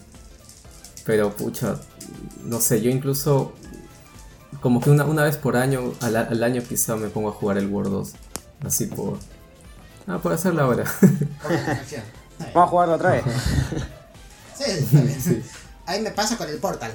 Yo el Portal 2 me lo juego casi una vez por año. ah, ya. No lo juego. Sí. y a vos sí. te pasa con, con los Pokémon. Algún Pokémon te jugás por año. Yo sí, sí. sí. Yo sí, ah. sí. Siempre, siempre juego un, un juego de Pokémon. Hace poco empecé uno encima. Otra vez. ¿Cuál? Eh, Pokémon Y. Pokémon Y. Pokémon Y. Literalmente lo empecé hace dos días. Ya que estamos con Pokémon y es una muy buena transición, pasemos a Digimon World 3, que básicamente es un Pokémon con Mm. backtracking de Digimon. Porque, sí. bueno, el plot principal, sos un chico con un entrenador que querés ir a juntar las medallas para, para participar en el torneo mundial. Ese es el plot. El plot básico. Wow. Es como- Sí. Ah, y, tenés, y tenés que enfrentar a la organización criminal de turno que está, que está robando Digimon para planes maliciosos. ¿Qué clase de Pokémon es este? Uno con Digimon y mucho backtracking. Sí. No, sí, sí era muy similar. Este. Las medallas. Este. eh, el juego también era un RPG más clásico, ¿no? El, digamos, el World 2 era más de mazmorras, pero el, el World 3 ya era un RPG. Para mí siempre ha sido así bien clásico, un RPG Sí. similar a Pokémon, ¿no? De, de ese estilo. Y claro, el, el backtracking sí. Claro, es, es infame o- o lo conocen bastante por eso. Este. Bueno, el, el primer ejemplo, pues, este, de la carta azul, que tienes que este, ponerlo en el. ¿Cómo se llama eso? Para viajar a otra ciudad, necesitabas una tarjeta Sí. azul. Y esa carta azul te- la tiene Gilmón y hay toda una mezcla que, que tienes que conseguirlo del Gilmón, luego te miente, te da una carta falsa y estás así, ¿no? Y así, ejemplos así hay bastantes en, en el Word 3. Claro. Y no No, sé, o sea, parece como que lo, lo hacen para reírse del jugador, no, no, no sé. Es para Este, extender ah, la vida del juego de manera artificial. eh, sí, también. Sí, sí, claro. Y no sé, a mí se me hizo gracioso eso del, del Gilmon, la verdad. O sea, cuando dije que, o sea, que, qué pendejos, ¿no? Que, que te van a hacer todo eso con, con No, la lo carta. odié. A mí me pasó, Sí. yo odié cuando yo me puse a jugar Digimon World. En realidad yo jugué la versión Digimon World 2003, que es como la versión mejorada del World 3. Y En español, ¿no? Creo que ahí estaba en español ya. ese está en Sí. multidioma, sí. Tiene español, Claro. italiano, francés. Pero bueno, eh, llega un punto, viste, cuando tenés que ir por la segunda medalla. Cuando pasa, obviamente, cuando pasa todo esto del Gilmon, que llegas al pantano. Y en el pantano te, Mm. te encontrás con, ¿cómo se llamaba? San Mamón. Que básicamente no te deja pasar. Porque sí, porque pataca. Sí, sí, sí. Entonces yo llegué hasta ahí, no podía pasar, no podía, no sabía qué mierda tenía que hacer, entonces digo, ya fue, la cagué. Yo, dentro de mi cabeza de niño de 13 años, pensé, seguramente lo tengo que matar a San Mamón de un solo golpe, y así voy a poder pasar. Entonces reinicié el juego, onda, reinicié desde el último punto de guardado, y como en esa zona salen Mojamón, que te cagan a palos porque la curva de dificultad es un asco, te salen Sí. Mojamón que te caga a palo todos. Estuve ahí, literal, una semana habré estado entrenando a mis Digimon para. para que sean los más fuertes posibles. Ahí sí estuve grindeando como loco contra ellos. Mm, Y me acuerdo que tenía a Digitamamon que tiene un ataque con una probabilidad de hacer insta-kill. ujú, Entonces sí, mi estrategia claro. era, voy con Digitamamon, o sea, guardo la partida, voy con Digitamamon contra Samamon, a ver si le puedo hacer insta-kill con el ataque. Y si fallaba, reiniciaba el, reiniciaba el emulador e intentaba de nuevo. Claro. Claro. Y ojo, este Pero- juego estaba en español, yo lo estaba jugando en español, por eso dije lo de la versión 2003. O sea, leía los diálogos. Y a pesar de sí, sí, todo sí. eso, el juego nunca te dice qué carajo tenés que hacer. En esa parte en particular, vos tenés que deducir por alguna razón. Si voy a la posada, hay un gatomón extra. Es como siempre está el gatomón que te atiende a la posada, que es el que te cura. Y en esta posada había un gatomón extra. Vos tenés que deducir, como este gatomón es distinto del que atiende, debería hablar con él, seguro que me va a decir cómo derrotar a San Mamón. Mm, Es como que el juego asume que haga eso, porque es estúpido. Claro. Claro, o sea, sí, ¿no? Tenías que, que hablar. Bueno, normalmente así en RPGs tienes que estar así hablando con, con todos los NPCs y ver por ahí si alguien te dice, te da la pista, ¿no? O- o- para que lo puedas descifrar. Mm, Y Nada, la cosa era que tenías que hablar con Gatomon, Gatomon te decía, habla con Sepigmon, Sepigmon te mandaba a la ciudad inicial para que busques a. Baronmon, pero no estaba Baronmon, entonces tenías que ir a hablar con Etemon en el lago, ibas a hablar con Etemon, te decía que vayas a hablar con unos ancianos en la ciudad inicial, hablabas con los ancianos, te decían que se los Sí. vendió un hombre con traje, ibas a hablar con Etemon de nuevo, no estaba Etemon, lo tenías que ir a buscar al puente y Etemon era un hombre con un disfraz, entonces hablabas con este hombre, te mandaba a todas partes. Es, es, es horrible eso. Sí, Todo eso para que te devuelva la máscara de ese Pigmon y ese Pigmon te daba una hierba, que esa hierba Ajá. es básicamente lo que ahuyenta a San Mamón porque supuestamente es muy fuerte para él. Esa, esa es muy Sí. apestosa para él y San Mamón se va. Sí. Claro, sí. Ese es, ese es el. Después de la carta azul, ese sería el otro, ¿no? El otro momento horrible así de, de backtracking. Horrible, horrible. Pero pucha, sí, el, o sea, no sé, lo, lo, lo pudieron haber manejado mejor, creo. Porque así fue muy. No sé. Yo creo que quedó mal. Este. Claro, o sea, sí entiendo que por ahí quieran hacer algo de backtracking para alargar el juego, ¿no? Pero así como lo hicieron en el World 3, no sé, no... Me parece que lo pudieron hacer un poco mejor, ¿no? Sin tanta pesadilla para el jugador, Sí. porque es pucha. Sí, yo también me acuerdo que usé guías ahí, este, eh, eh, justamente en lo de la máscara, ahí usé guías, porque no Sí. me perdí. No, no sabía... Manera este, sí, pues yo dije ya, pero ¿qué miércoles hago? Este, por ahí había un par de, de pistas, pero no, me perdí. Dije, no, está... Y me fui a, a buscar guías y ya, ahí recién lo entendí. Y también la otra parte, la otra parte que recuerdo fue un poquito más adelante, en el Mobius Desert creo que se llama, un desierto. Sí. un poquito más, más avanzado en el juego. Ahí también tú entras al Mobius Desert y es como que tienes que salir exactamente por el sitio, por un sitio específico para salir de, de todo ese desierto. Sí. Ahí también, me acuerdo que me estaba dando vueltas ahí en el desierto de miércoles y, y no encontraba la salida. Y también ahí este, también tuve que usar guías. Ahí me perdí también. Claro. Igual, ojo, ese desierto en particular está hecho para que te pierdas. Porque es como el bosque perdido de Zelda, del Zelda Ocarina of Time. Que Ajá, tienes que ir por una ruta específica.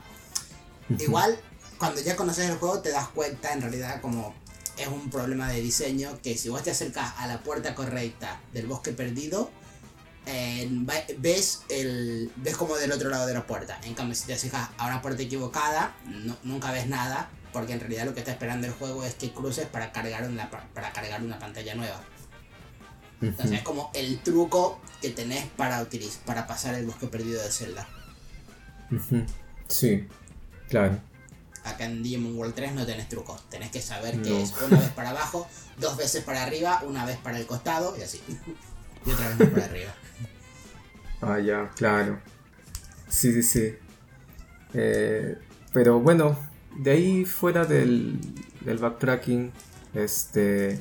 El sistema de peleas sí me gustó. O sea, lo que son las peleas, este...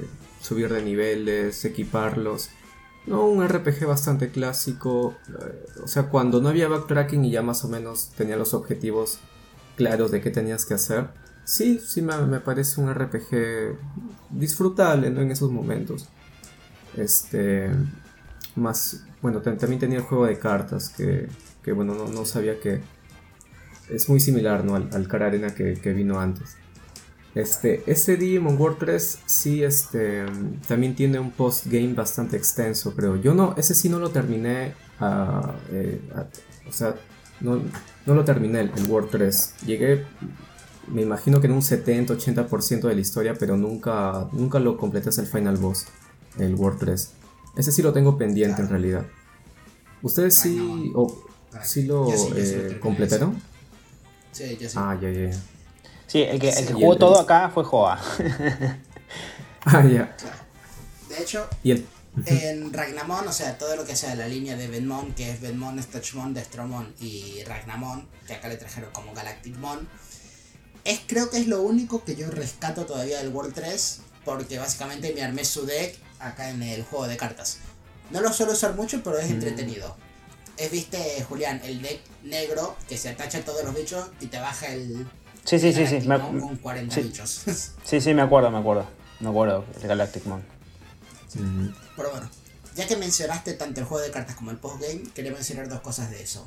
Primero el juego de cartas, lo mismo. Como yo no sé armar decks, algo que me pasó que cuando quise avanzar en el, en el minijuego de cartas del World 2003, dije, ya fue, me voy a armar, me, me hice un deck completamente marrón. Porque básicamente los Digimon marrones no tienen costo de juego. ujú. Claro. Viste que la jugabilidad de esos juegos de cartas es vos robas cartas y por cada carta de color que robes ganas como uno de maná y después tenés que pagar eso para jugar a los bichos. Los marrones Sí, no, los marrones se juegan todos gratis. Directo. siempre. Sí. Entonces por eso yo me armé el deck con puros bichos marrones para intentar pegar y nada. Y avancé bastante pero llegué a un punto en que ya no podía más y lo tiré a la mierda del juego de cartas. Ah, ya, ya, ya. Y, y creo que ahí pues. también en, en el juego de cartas, o sea, bueno, tienes el- la historia normal, principal, o sea, el, el RPG, pero en el juego de cartas creo que también hay un torneo dentro del juego, o sea, específicamente de cartas, creo. Hay dos. Ah, ya, hay dos. con, uno con los Divermon y otro con los Etemon. En los dos servidores. El de los Divermon está en el servidor Azuka, que es en el que vos empezás, y el otro está en el servidor Amaterasu. Ah, ya. Ya, ya, ya. Ah, sí. Después lo Bueno, que sí. eso sí. No, sí. Algo, algo muy infame también de este juego, después del postgame, es que este juego está tan mal diseñado que si vos llegás al postgame sin haber completado, digámosle entre comillas, el 100% del juego, ya no lo podés terminar. O sea, ya quedas atrapado en el postgame sin poder hacer nada. Onda, ya la primera vez que lo jugué, ya la primera vez que lo jugué, vencí a Galacticmon y dije, bueno, me voy a poner a jugar el postgame. Y en el postgame está el torneo O sea, sería como la liga Digimon tipo la liga Pokémon, que supuestamente es la razón por la cual empezaste a jugar en primer lugar, por la cual te Junior se metió en Ah. juegos de Digimon en primer lugar, para Claro, las medallas claro. y entrar al campeonato. Entras al campeonato y te dice, no, no puedes participar si no tenés los artículos épicos. Y yo me quedé pensando, ¿qué mierda son los Ah. artículos épicos? y me pongo a buscar por todo el mapa, porque para colmo te cortan el mapa, onda. Ya no, po- no podés ir a los demás servidores. En el postgame tenés solamente la ciudad inicial y esa zona, antes de usar la tarjeta azul. No podés ir al resto de lugares. Ah, ya. Entonces te pones, me puse a buscar por ahí los supuestos artículos épicos y no encontraba. Y buscando en una guía me enteré que los artículos épicos se consiguen durante la historia principal si es que capturaste a todos los Digimon que podés y los subiste a todos hasta el nivel 41. Entonces van apareciendo A la Digimon. Armor a lo largo del mapa que si hablas con los Digimon Armor que son... Bueno, Julián sabe los Digimon Armor, los que se evolucionan con los Digimental, Sí. tipo Magnamon, Shadramon, Fladramon, etcétera, etcétera. Ellos van forjando estos, van forjando armas especiales y después estas armas especiales se las tenés que llevar a Metaletemon en la, en la mina, que no me acuerdo el nombre ahora, y él te forja los artículos épicos. Entonces, si vos tenés los Mm. 8 artículos épicos, en el postgame podés enfrentarte a la liga final, al torneo final. Si no hiciste eso, no vas a poder hacerlo. O sea, guardaste la partida y te quedaste atrapado en el nuevo servidor sin poder completar nunca el postgame. Y, O sea, te, te limitan el acceso a, a esas zonas y ya nunca más puedes, este... ¿No? Ya está. Ya, Ah, ya, sí. no, ya no puedes completar el juego. Pero te, te lo explican así. Ah, No. pucha. Nunca. O sea, no, no, no te dicen que, que tienes que, que, que tener cuidado porque si no ya no puedes este, completarlo. No, no te dicen nada. No. A eso no sabía. Voy a tener cuidado entonces. Es malísimo. Como no puede ser. ¿Me estás jodiendo? Qué mierda. Qué ¿Tan miércoles. mal podés pensar el juego? Eso, ya- eso, eso es Tan mal maldad. diseñado. Eso es maldad. Oh no. No sé. No sé qué fue, pero es un diseño pésimo. No, Ese juego está mal hecho. Horrible, horrible. Wow, no. A- algo creo, me estoy acordando, algo me mencionaron así en, por comentarios de que tienes que tener cuidado, al- algo así, pero no, no le presté mucha atención. Ahorita que me lo has explicado bien, ya lo entendí bien. Wow. Es una si no miércoles con- entonces. Si no conseguís los artículos épicos, no puedes terminar el juego. Creo que en el, en el World 3 normal, o sea, la versión 2003 no, sino el, el normal. El básico, creo sí. que creo que no hay postgame, ¿no? No, no, no, no. Claro, Terminás el. no hay. O sea, en el World 3, en el primero que salió de todos, al pedo juntas las medallas Sí. porque nunca puedes participar en el torneo. Y en el Wow. 2003 en realidad también al pedo juntas las medallas porque te piden los artículos épicos para el torneo. Pero bueno, Ah, ya, entiendo. Wow. y nada, esos son básicamente todos los juegos de Digimon World para Play 1. Después, bueno, para Play 1 también tenés el Digimon Park y el Digimon Rumble Arena 1. Que el Digimon Park, no sé si lo llegaste a jugar. Eh, no, sí lo he escuchado, pero no. Creo que ese es solo japonés. Sí. Es un, es, Es- un juego sí. japonés que consta de cuatro minijuegos que no tienen nada que ver con Digimon aparte de la skin de los personajes. Básicamente es un juego para criaturas de 3 años. Tipo, Ah, ¿de qué? tipo, machar los colores, machar las formas y un jueguito de memoria. Es, es eso. va, ah, ya. Eh, creo que hay, hay varios juegos de Digimon de Play 1, pero solamente que salieron en Japón. Creo que hay uno que es Pocket, Pocket Digimon World. Creo que hay uno Sí. o dos. ¿No? Hay dos. Por ahí creo que hay, hay otros aparte de esos y el, el Digimon Park. Claro, pero el Pocket Digimon World no es un juego como tal, sino que en realidad es un biped en la Play 2, en la Play 1. En el Ah, Digimon. World vos tenés el, bueno, el mundo para explorar y todo lo demás, pero en Pocket Digimon World básicamente te venía una memory card que era un biped, eso lo conectabas a la Play 1 y con eso tenías tu Digimon y entonces le podías criar en la pantalla, pero no podías explorar, no podías pelear con él, era un biped. Ah, era un biped. te- tenías que conectarlo con otros bipeds. Ajá. Era eso. Ah, ya, ya, ya. Claro, esos, de hecho, que han sido menos conocidos, este, no, o sea, no, no son la saga más eh, interesante que es la War, que, que son más complejos y más extensos. Y después nada, Mm. el último Digimon World que salió fue para Play 2 y para GameCube. Digimon World X, mal traducido acá como Digimon World 4. 4, sí. Ese, es- ese también es... mm, Bueno, no sé, ahí, ahí creo que también la, la comunidad está como que dividida. Pero en sí es un mal juego, creo yo. Ustedes no sé qué, cómo lo ven. eh, es un mal juego.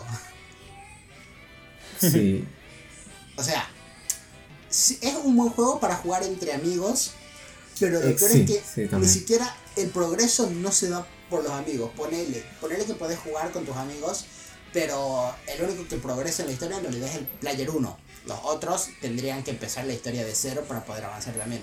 Solamente mantienen los niveles, el dinero y las armas. Estaría bueno que la historia avanzase en todos los jugadores. Por poner, y después me pasó a mí con mis amigos cuando quisimos jugar, que como yo era el player 1, porque lo jugábamos en mi computadora, eh, bueno, yo dije, a ver, me enteré de que existían las quests de Digievolución y desbloqueé a eh, Wargarurumon X. Y después mis amigos entonces quisieron desbloquear sus propias evoluciones y el juego no les dejaba porque obviamente ellos no habían hecho todo, toda la historia de derrotar a derrotar a Apocalimón, de salvar a los Digielfos en el lago Claro. de Lumon. Era como, no, Sí. no vamos a hacer todo esto de nuevo. Para colmo, solamente para tener un Digimon con la skin mejor porque lo tenés que levelear desde cero, porque vuelve a nivel 1. Sí, sí, sí. Claro que tiene sus propias habilidades de magia, ¿no? Son, son nuevas, pero sí, yo también saqué el Huerga de Dumont X y, o sea, nivel 1 y dije, no, y, o sea, me dio pereza, la verdad, volver a, a subir de niveles y me quedé con el Dorumon. Yo había empezado con Dorumon. El, el, ese Digimon World yo lo he jugado, hace poco lo jugué y sí, lo completé todo. Este, me demoré bastante. Ese también te exige grindear bastante, un montón. Pero, pucha. mm, bueno, sin contar que a mí me gusta grindear, pero en sí el juego, no sé, me pareció. Lo, lo sentí un poco como que lo hicieron rápido. Eh, no sé, por ejemplo, lo- las mazmorras sí, sí me parecieron que estaban recontra sencillas, no tenían nada interesante. eh, o sea, nor- normalmente una mazmorra sí guarda algún secreto, algún ítem o algún NPC o, o no sé, ¿no? Al- algo así interesante que o un secreto, así, un nuevo camino. Pero estos de aquí del, del World no, no, no, no tenían explotación, eran muy sencillos, simplemente te topabas a veces con una pared así que ya no te dejaba avanzar y ya tenías que volver y así. En ese sentido sí me pareció bastante flojo en, en diseño de niveles. Eh, y bueno, la jugabilidad, eh, no sé, creo que... mm, claro, te pide grindear bastante, es mejor jugarlo en multijugador. Ahí se, se balancea bastante, pero... eh, en general el juego, no sé, lo, lo sentí rápido, tiene cuatro mundos nada más. Eh, no sé, es muy... Lo sentí, o sea, en sí el juego lo sentí como que debería ser corto, pero lo alargan bastante con, con el grindeo y todo eso. Y después nada, que la recompensa por el postgame del juego es básicamente volver a jugarlo, pero más difícil. Volver así, más difícil. Sí, es, es lo mismo. Y, Y el post pucha, postgame del juego es volver a jugarlo por tercera vez, todavía más difícil. Más difícil, sí. Onda, tiene tres Sí, dificultades. Y, y es lo mismo. Por ahí lo, lo que, no sé, contenido adicional sería sacar las, las evoluciones, ¿no? Sí. Pero... Sí, no... Y, y la historia, bueno, el, el juego creo que se sacó, o sea, la propaganda y todo eso era como para... O, o te hacía creer de que estaba eh, íntimamente relacionada con la película, ¿no? Con, con la película eh, de los Demon X, X-Evolution, claro. Y, y nada, eh, bueno, el, el intro creo que saca imágenes de la película, pero después en el juego no, no hay nada de la película. No le visto la película, pero no, no tiene nada que ver. O sea, sí me puse a investigar y no tiene nada de la película. No. Eh, la historia, sí, nada, nada, nada que ver. Solamente eh, los Digimon X, ¿no? Pero. De hecho, y- creo, creo que Digimon World 4, en realidad, por lore, ocurre en los servidores abandonados de Digimon World 3. Del Digimon Online de Digimon Mm. World 3. Ah, ya, ya, ya. Tipo, sería Ah, como bueno, una secuela sentido. directa. Sería una secuela directa, pero sí, no tiene nada que ver con los Digimon X, que básicamente es lo que era la generación del momento. Con el proyecto Arc Yggdrasil, que mató al 99% de los Digimon. Con, bueno, con la rebelión de los Royal Knights de Omegamon, que se cuestionaba si es que estaba bien o no asesinar a todos los Digimon para, para complacer, entre comillas, Yggdrasil, que es su dios, etcétera, etcétera. Tipo, Es un buen planteo el de los Digimon World X, el de los Digimon X, perdón, y el de Digimon Chronicle, que es todo el story, el storyline de los Digimon X. Pero Sí. no se aprovechó en el juego. Mm. Supuestamente los Mecha Rook son los representantes del programa X ahí en Digimon World, en ese mundo, Sí. pero no sé, es raro. Y, y esos Me- Mecha Row creo que solamente han aparecido en el juego, ¿no? Creo que fuera del juego no, no han aparecido Exacto. los, los Mecha Row. Sí, no sé, es un juego, sí, pues un poco, no sé, un poco extraño. Eh, me acuerdo que, o sea, por estar haciendo lo mismo de, de estar matando enemigos así a cada rato, subías de a pocos de nivel. Bueno, a mí, me gusta eso, ¿no? Pero en sí, no sé, o sea, particularmente en lo que son diseño de niveles, ahí fue la, la gran decepción para mí. Los jefes también no, no sé, me parecieron muy básicos, que no te exigían mucho. Como que estaban ahí porque, bueno, estás pues, en una mazmorra, tiene que terminar en un jefe, ¿no? Pero eh, muy decepcionantes. Y no sé, todo el juego en general, o sea, cuando lo terminé dije, mm, sentí que no había logrado nada. Cosa que no, no debería pasar, ¿no? Porque terminas un juego y dices, bien, no sé, ya lo pasé, he hecho esto, pero en, en este de acá no sé. Y luego en el postgame es lo mismo, pero más difícil. Y ahí lo dejé nada más. En el primer postgame vi que era lo mismo y dije, no, ya está, y nada más lo dejo. Dato de color, los jefes de cada mundo son los jefes finales de los animes de Digimon, excepto Digimon Tamers. O sea, tenés Ah, el primero, Apocalimon, que es el villano final de. Digimon Adventure. El segundo, Sí. Bedial Bandemon, que es el villano final de Digimon Adventure 02. Digimon Tamers se lo saltan porque, no sé, no quisieron poner a The Reaper. Y Hmm. el jefe del cuarto mundo es el Luchemon Satan Mode, que es el villano final de Digimon Frontier. Ah, buen dato. Claro. Claro, claro. Es simplemente dato de color, o sea, no sé si quisieron hacer alguna referencia o le salió de casualidad, pero salió así. Mm, Sí, no. Y bueno, y los Mecha Row, que son básicamente el, o sea, bueno, está Dedexmon, un Dedexmon súper apayasado, porque yo siempre lo vi con forma de payaso, que sería el villano Mm. final de todo el juego, que es, bueno, el villano final de Digimon X Evolution de la película. Ah, ya. Y, pero nada, es, es un juego bastante infame dentro de la comunidad. Sí. Eh, Tú también estás de acuerdo que, o sea, es un mal juego, ¿no? No te gustó. Insisto, es un buen juego para jugarlo con gente. Para jugarlo solo deja bastante que desear. Sí, Está bueno claro. para reírte Bien. con tus amigos. Con mis amigos hacemos un montón de. Alguien estaba matando a al- estaba matando un bicho. Y siempre estaba el rata, digamos, al lado. Para robarle el ítem que dropee. y Claro. después poder venderlo y juntar plata para sí mismo. Montón ladrón. con la data.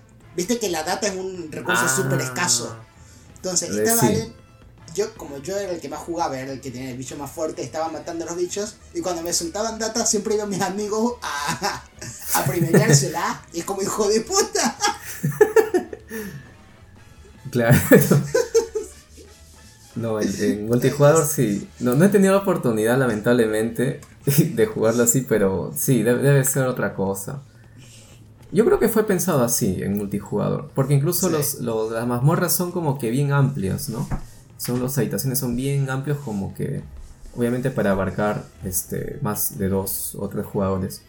Sí. Y sí, o sea, yo creo que sí, en, en sí el juego no es para jugarlo solo, sino siempre con mínimo alguien más. Sí. Sí. Pero bueno, ya no. No sé. Eh, bueno, así como un pequeño comentario. este. A, a mí me gusta Digimon. eh, o sea, me, me gustan los. O sea, los bichos, ¿no? Los, los Digimons en sí. sí. Pero en, eh, en realidad no, no he visto eh, o no he consumido productos fuera de los videojuegos que he jugado de Digimon. Es decir, no he visto mucho los eh, el anime eh, o las películas, por ejemplo. Y solamente estoy familiarizado con los juegos de Digimon que he jugado. Pero es, es una saga que me gusta. Y si en algún momento... Bueno, yo no, no soy mucho de ver así anime. Pero si en algún momento quisiera eh, empezar a ver uno, y creo que sí lo voy a hacer, va a ser el de Digimon. Solo recuerdo que vi Digimon 1, el eh, Adventure. Sí. Sí. Este.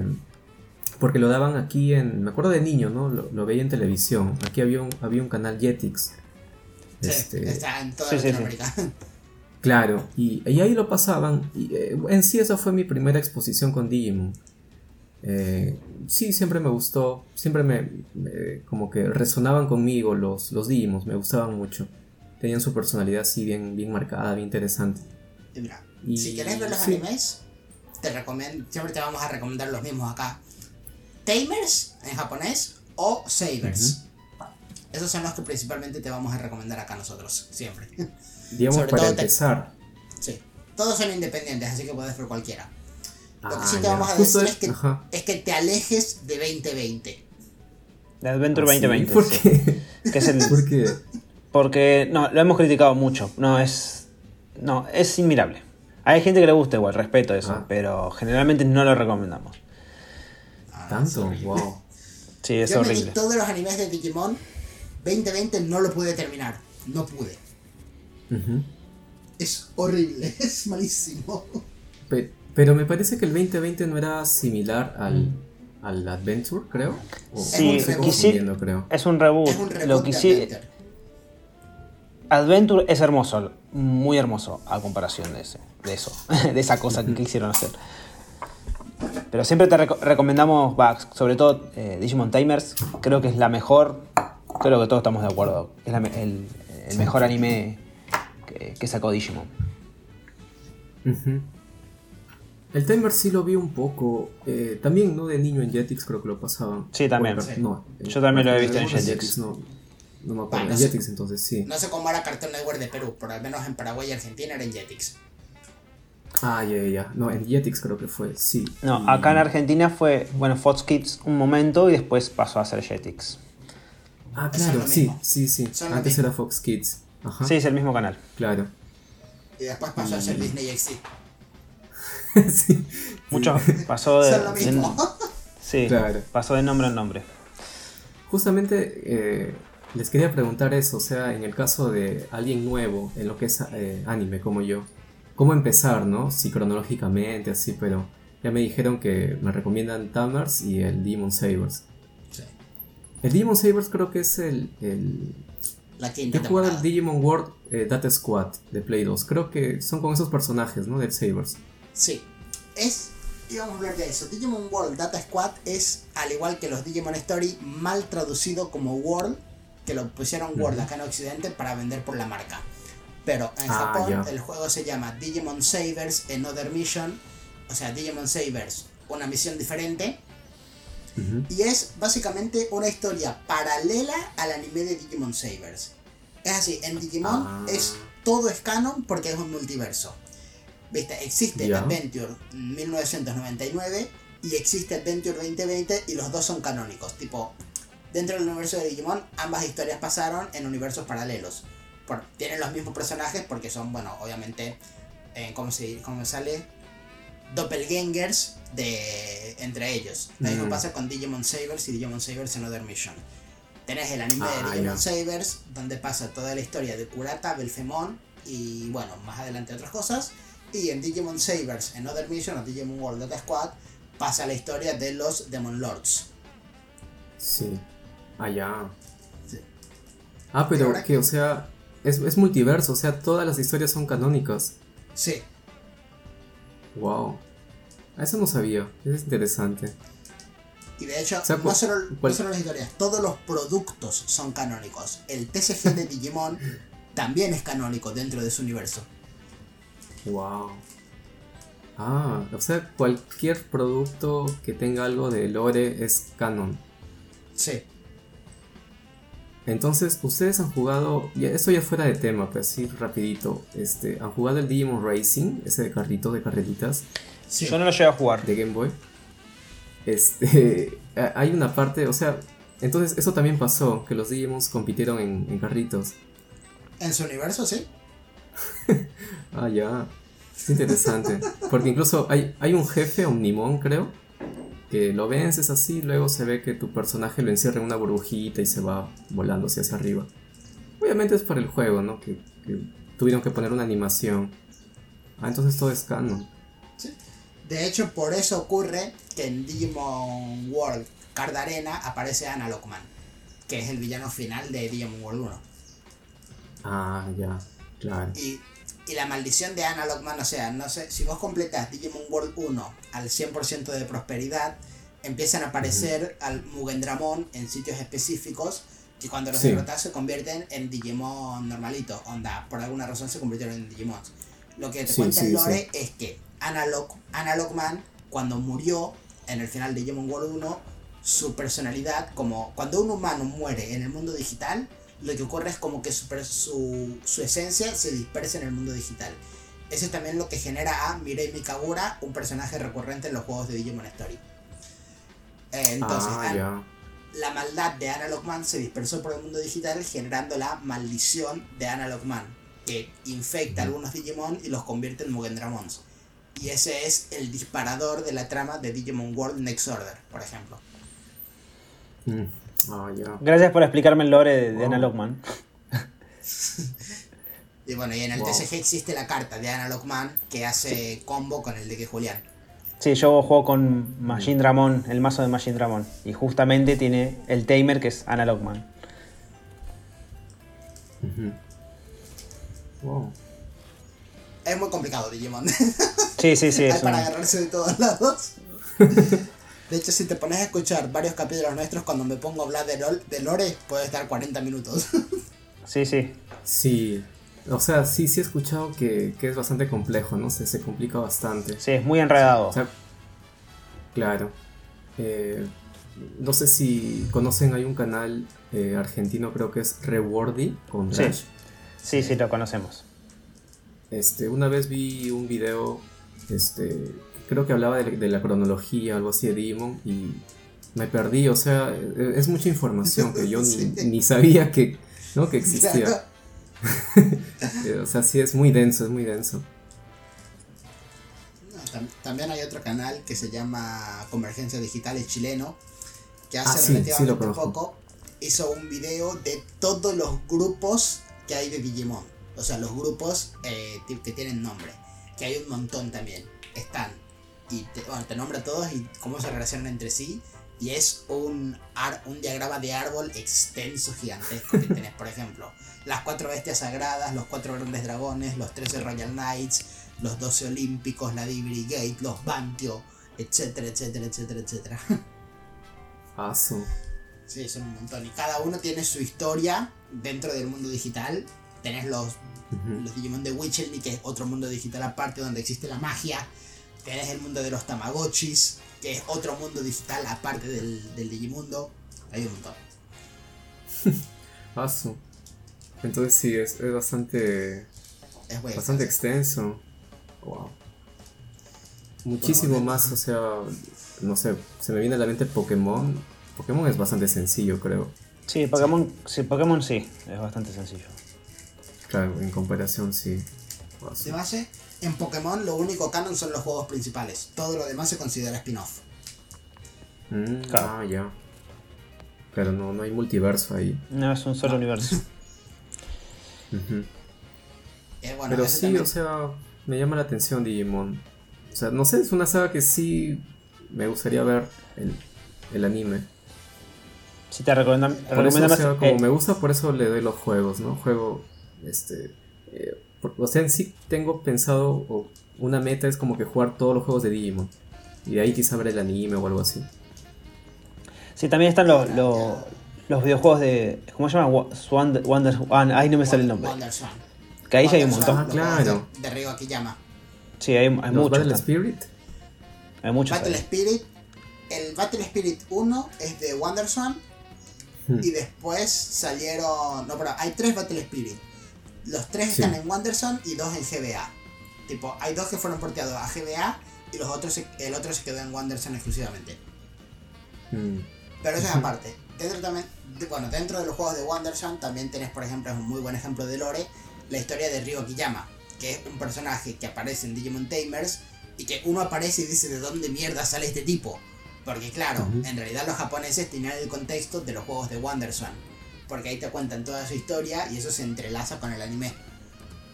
Mm. Sí, aparece tanto en Timers como en 0 en 02 hace un pequeño cameo. Sí. Es un muy buen Sí. ejemplo justamente del multiverso de Digimon y por qué todo es canónico ahí.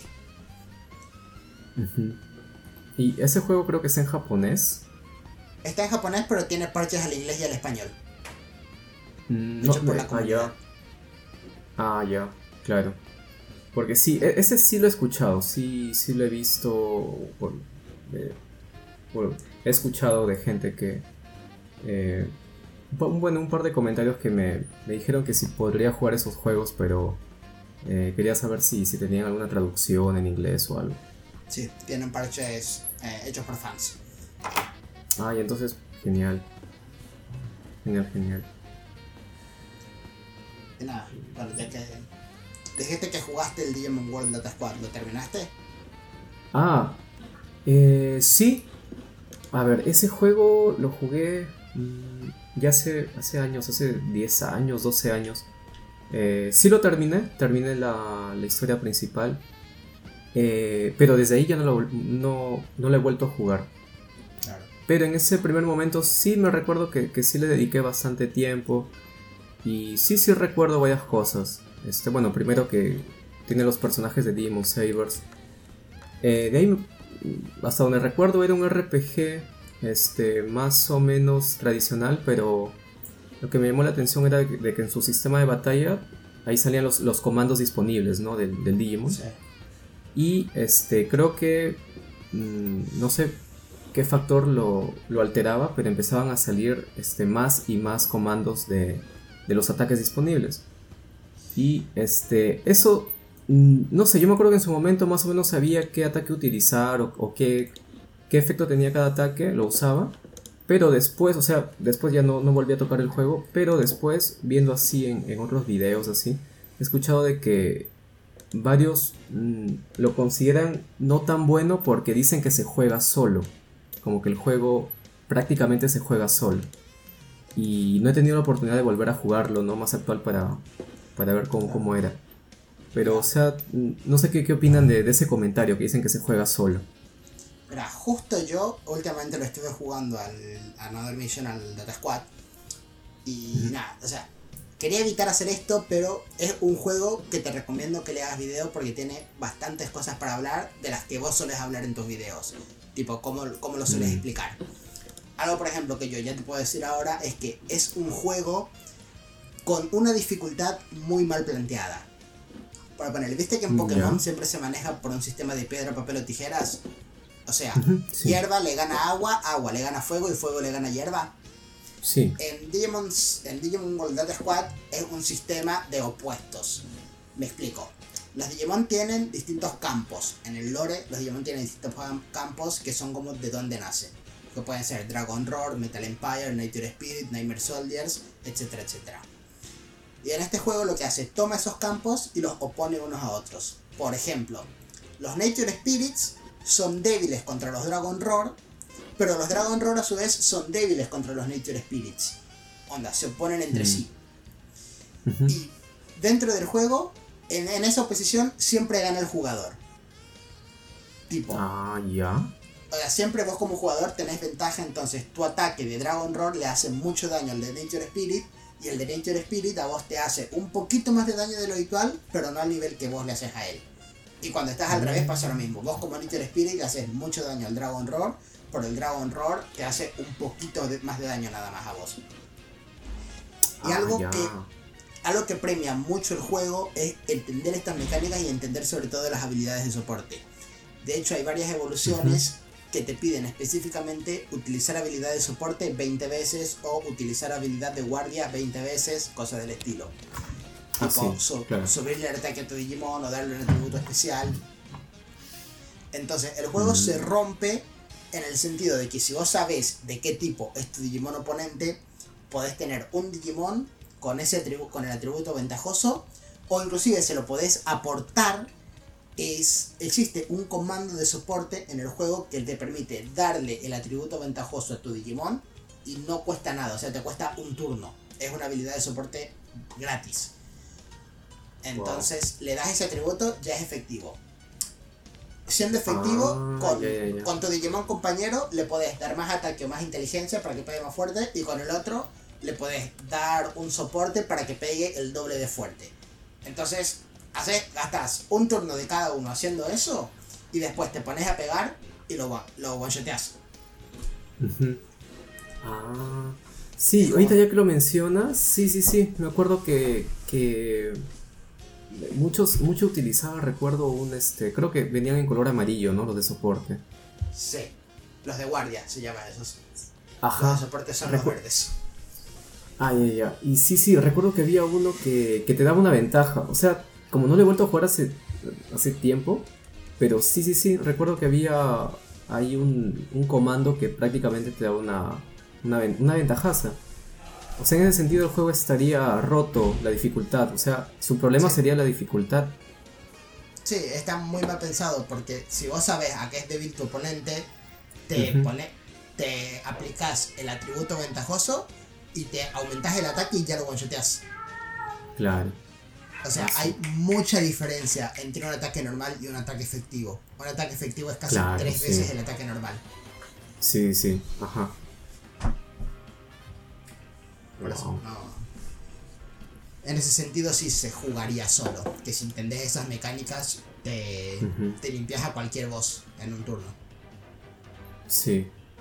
Sí, porque eso sí recuerdo. O sea, recuerdo que el juego no, nunca se me hizo difícil. Nunca me trabé por un, algún enemigo difícil, ¿no? Algo así, ¿no?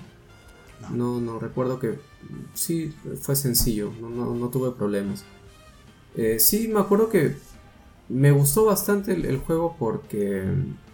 Este. Bueno, en sí al final a mí me gustan los RPGs.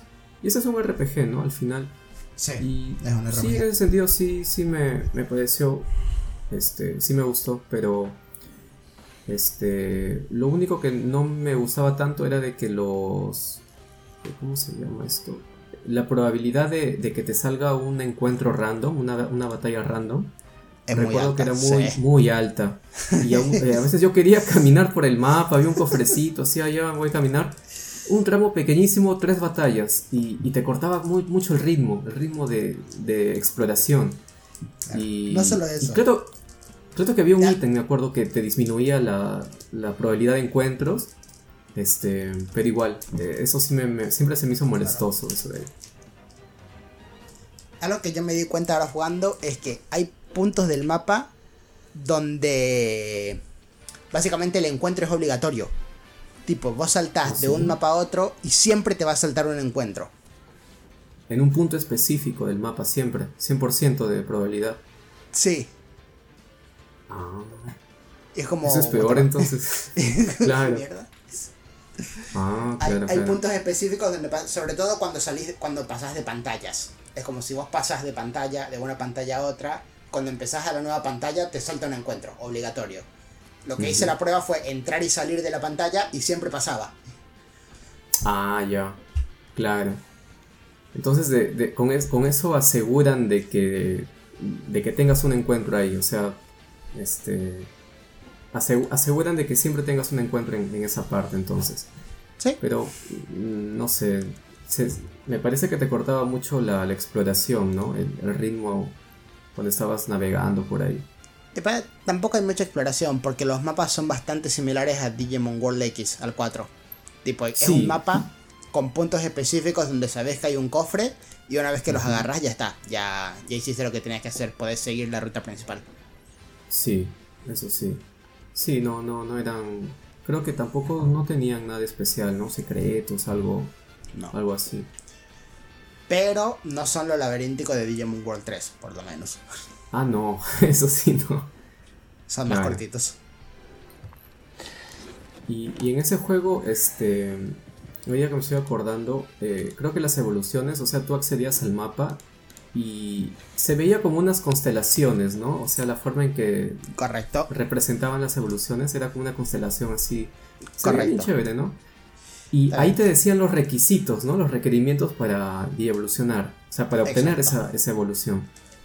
Y, y me parece de que en algunas evoluciones te pedían vencer al tipo de Digimon más alto, ya sea, eh, bueno, el, el más bajo es Rocky, no, perdón, o bebé en fase de entrenamiento, Rocky, campeón, Ultimate. El más alto no me acuerdo cómo lo llamaban en el juego, Mega. y te pedían Mega. En- Entonces te pedían, por ejemplo, vencer 5 o, o no sé, 10 Digimons Mega para obtener tal evolución. Pero creo que en este Digimon World Data Squad, creo que hay muy pocos Digimons Mega eh, para enfrentar así ser. de manera random. O sea, sin Puede contar ser. los jefes, creo que, creo que son muy pocos los Mega. Y, y Sí, no sé si es que se puede. eso. Pero aún así creo que sí se puede completar todas las evoluciones eh, de los Digimons. O sea, obtener todas. Todos los Digimon del juego son jugables. O sea, vos, todos los Digimon salvajes que encuentre, lo podés desbloquear en alguna de las galaxias evolutivas. Eso sí tiene el juego. Mm. Y poner algo que me acuerdo que vos comentaste en tu video de Digimon World 3 que no te gustó que todos los Digimon pudiesen acceder a todas las evoluciones indi- indiscriminadamente. Ajá, Acá sí. no pasa eso. Si bien hay algunas que se repiten, cada uno en realidad tiene sus propias constelaciones con sus Digimon particulares y con requisitos específicos. Si bien Ah, todos los Digimon del juego son jugables, necesitas hacer las líneas para conseguirlos. No es que podés, no es que podés ir con Agumon y conseguir absolutamente todos. Hay algunos que vas a tener que conseguir con Gaumon, otros vas a tener que conseguir con Lalamon y así. Claro, claro. Ah, en ese sentido, este, me parece, quizá vieron, claro que, o sea, le da un poco más de exclusividad, ¿no? O, o los diferencia a, a cada Sí. Digimon, tener, digamos, sus propias evoluciones. Ah, eso está bueno. Claro. Pero eso sí, no, no me gustó mucho del 3. Lo digo, pero bueno, hubieran tenido sus evoluciones específicas, ¿no? Eso está bueno. Pero sí, ese juego lo tengo pendiente como para jugarlo un poco, este... En esos días, ¿no? Porque hace muchos años que no lo he jugado. Claro. Mira, yo de ese en particular te recomendaría si es que sale video. Porque me parece que vas a poder hablar mucho y vas a poder explayarte. Ah, ya, ya. Claro. De nada. Entonces sí, lo voy a tener ya en la lista de prioridades. Y bueno, si ya jugaste. Si ya jugaste esos juegos, ¿qué te faltaría? Te faltarían los de DS, que son los Digimon Story. Bueno, Digimon Story, eh, Cyber Sleuth y Hacker's Memory, que es el último que salió. Digimon Survive, Digimon World Next Order y Di- Digimon World Redigitize. Si tu objetivo es jugar Claro. todos los Digimon. Claro, sí. Ah, Son, todavía falta bastante. Sí. Tenés tiempo todavía. Sí, ojalá, ojalá viva los suficientes años para jugar. Para jugarlos todos. y para cerrar una conclusión final, eh, ¿no? Eh, ¿Cuál es el que más, más te gustó? Bueno, igual ya nos lo dijiste prácticamente. También algo que queríamos saber es cuál es tu Digimon favorito, que algo que no se nos tiene que pasar. Digimon favorito. sí. Mm, Asu. Eh, de los que conozco, que no serán tantos, pero. mm, yo, yo diría que Agumon. Agumon. Agumon es mi Digimon favorito. Bueno, bien. Bien. Bien, bien, bien. Sí. Sí, a mí también me gusta. Agumon. Me gusta Agumon igual. Me gusta más Black Agumon igual a mí. Pero bueno. Black Agumon. es, es- es lo mismo, diferente color. Es, es como decir un shiny. Sí. en idioma es lo mismo por el negro. A, a mí lo que me, me- o sea, eh, me acuerdo de, del Agumon, o mejor dicho, me, me gustó el Agumon del Digimon Sabers. O sea, el Digimon Sabers, este, he visto creo los primeros episodios del, del anime. Ah, sí, Eh, es, es diferente. O sea, los primeros cinco serán. Y me, me daba risa porque el protagonista, no me acuerdo su nombre, creo que peleaba Masaru. con su Agumon, ¿no? Se, Sí, se sí, sí, peleando. se De hecho, y no sé, se me hacía muy, es- muy gracioso. Es la gracia de Saber, que Masaru se pega a puño limpio con los Digimon. Ajá. Y sí. eso, de hecho, justamente yo ahora mismo, el que te dije que va a salir la expansión el 28 de, de abril, va a salir el arquetipo este de Masaru con su Agumon, con Shine Greymon, y yo me lo quiero armar. Y la gracia de ese deck Ah. es que la, la carta de Tamer de Masaru, vos la podés tratar como un Digimon para que le pegue a tu rival. O sea, podés mandar a Masaru a, buena que, referencia. a que se pegue con los Digimon. Digimons. Asu. Está bacán. Bueno, bien. ¿Y el juego, el juego que más te gustó y cuál recomendás? Ah, ah, igual, al- antes de, de que nos digas, a todo esto, ¿hay un, hay un juego de Digimon que no, nece- no necesite guía? Porque acá muchos mencionaron guía, guía, guía. Ah, guía. Ah. Digimon Savers, no- o sea, Digimon Savers en Other Mission no necesita guía. Sí, de acuerdo. De acuerdo, el, el- Bueno, yo lo conocía como Data Squad, pero sí, e- ese, ese me parece que no necesitaría guía. Por ahí un segundo... mm, yo también diría que el, Card Arena, el, el di- el Digital Card Battle, el de cartas. Creo que es en inglés, tiene su, su tutorial. Pero si le tomas ahí un poquito de tiempo, yo creo que también no, no necesitas guía. Pero más directo creo que el, el Data Squad. ¿Y el juego, el juego que más te gustó? Igual ya nos lo dijiste, pero... Eh, sí, el, yo diría el Digimon World 1, el primero. ¿El 1? Ah, los- pensé, sí, pensé de que ibas a decir el jugado. 2. Pensé que ibas a decir No. el 2. No, no, no. De los que he jugado, sí, el Digimon World 1. Ese sí, y por lejos, el que más me, me gusta. ¿El de ustedes? No, yo me quedo con ese, fue el único que jugué a medias, pero es el único que jugué Ah. hasta la fecha. De los Digimon, o sea, de los Digimon World de, de estos que hablamos, el 1. De todos los juegos de Digimon en general, y le metí bastante al Digimon Story Cyber Sleuth. Le metí mucho. Ah, ya. Igual, juega, no era la pregunta.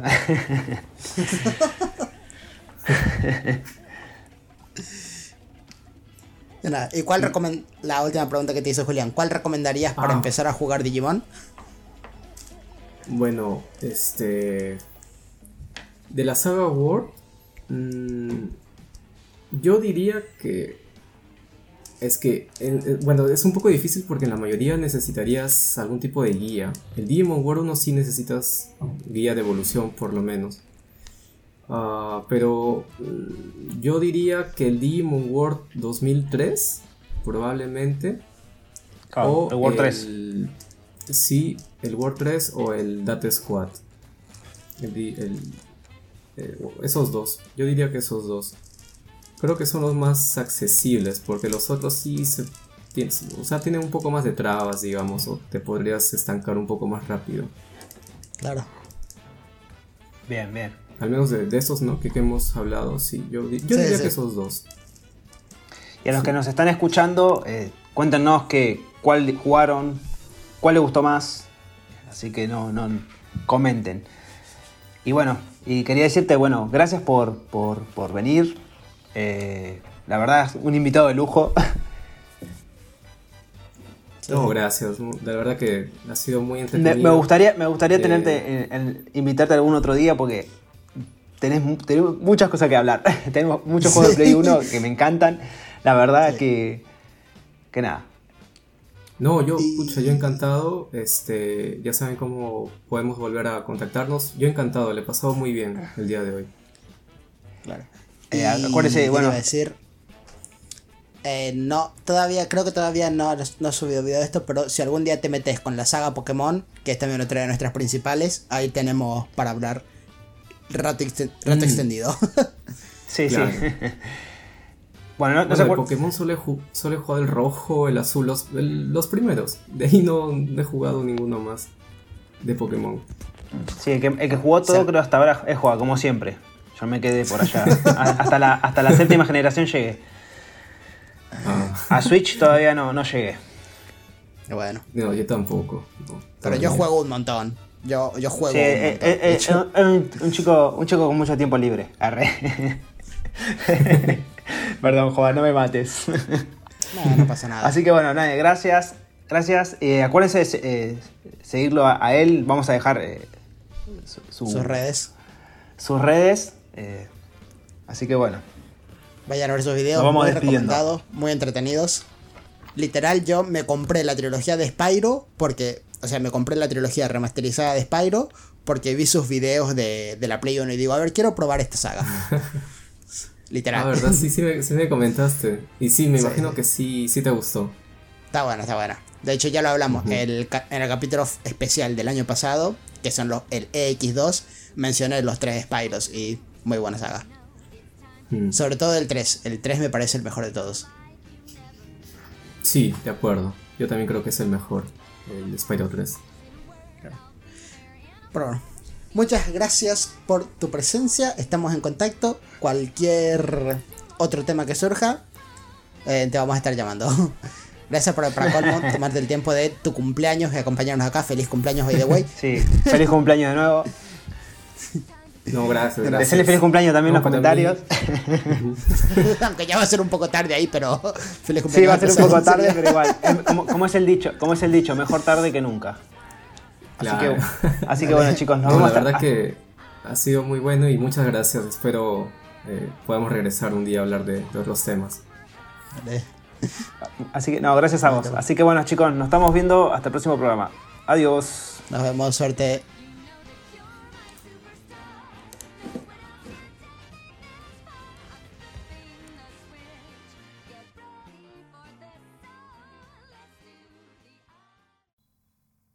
Ese es un bot, ¿no? Craig. Está bonito un osito.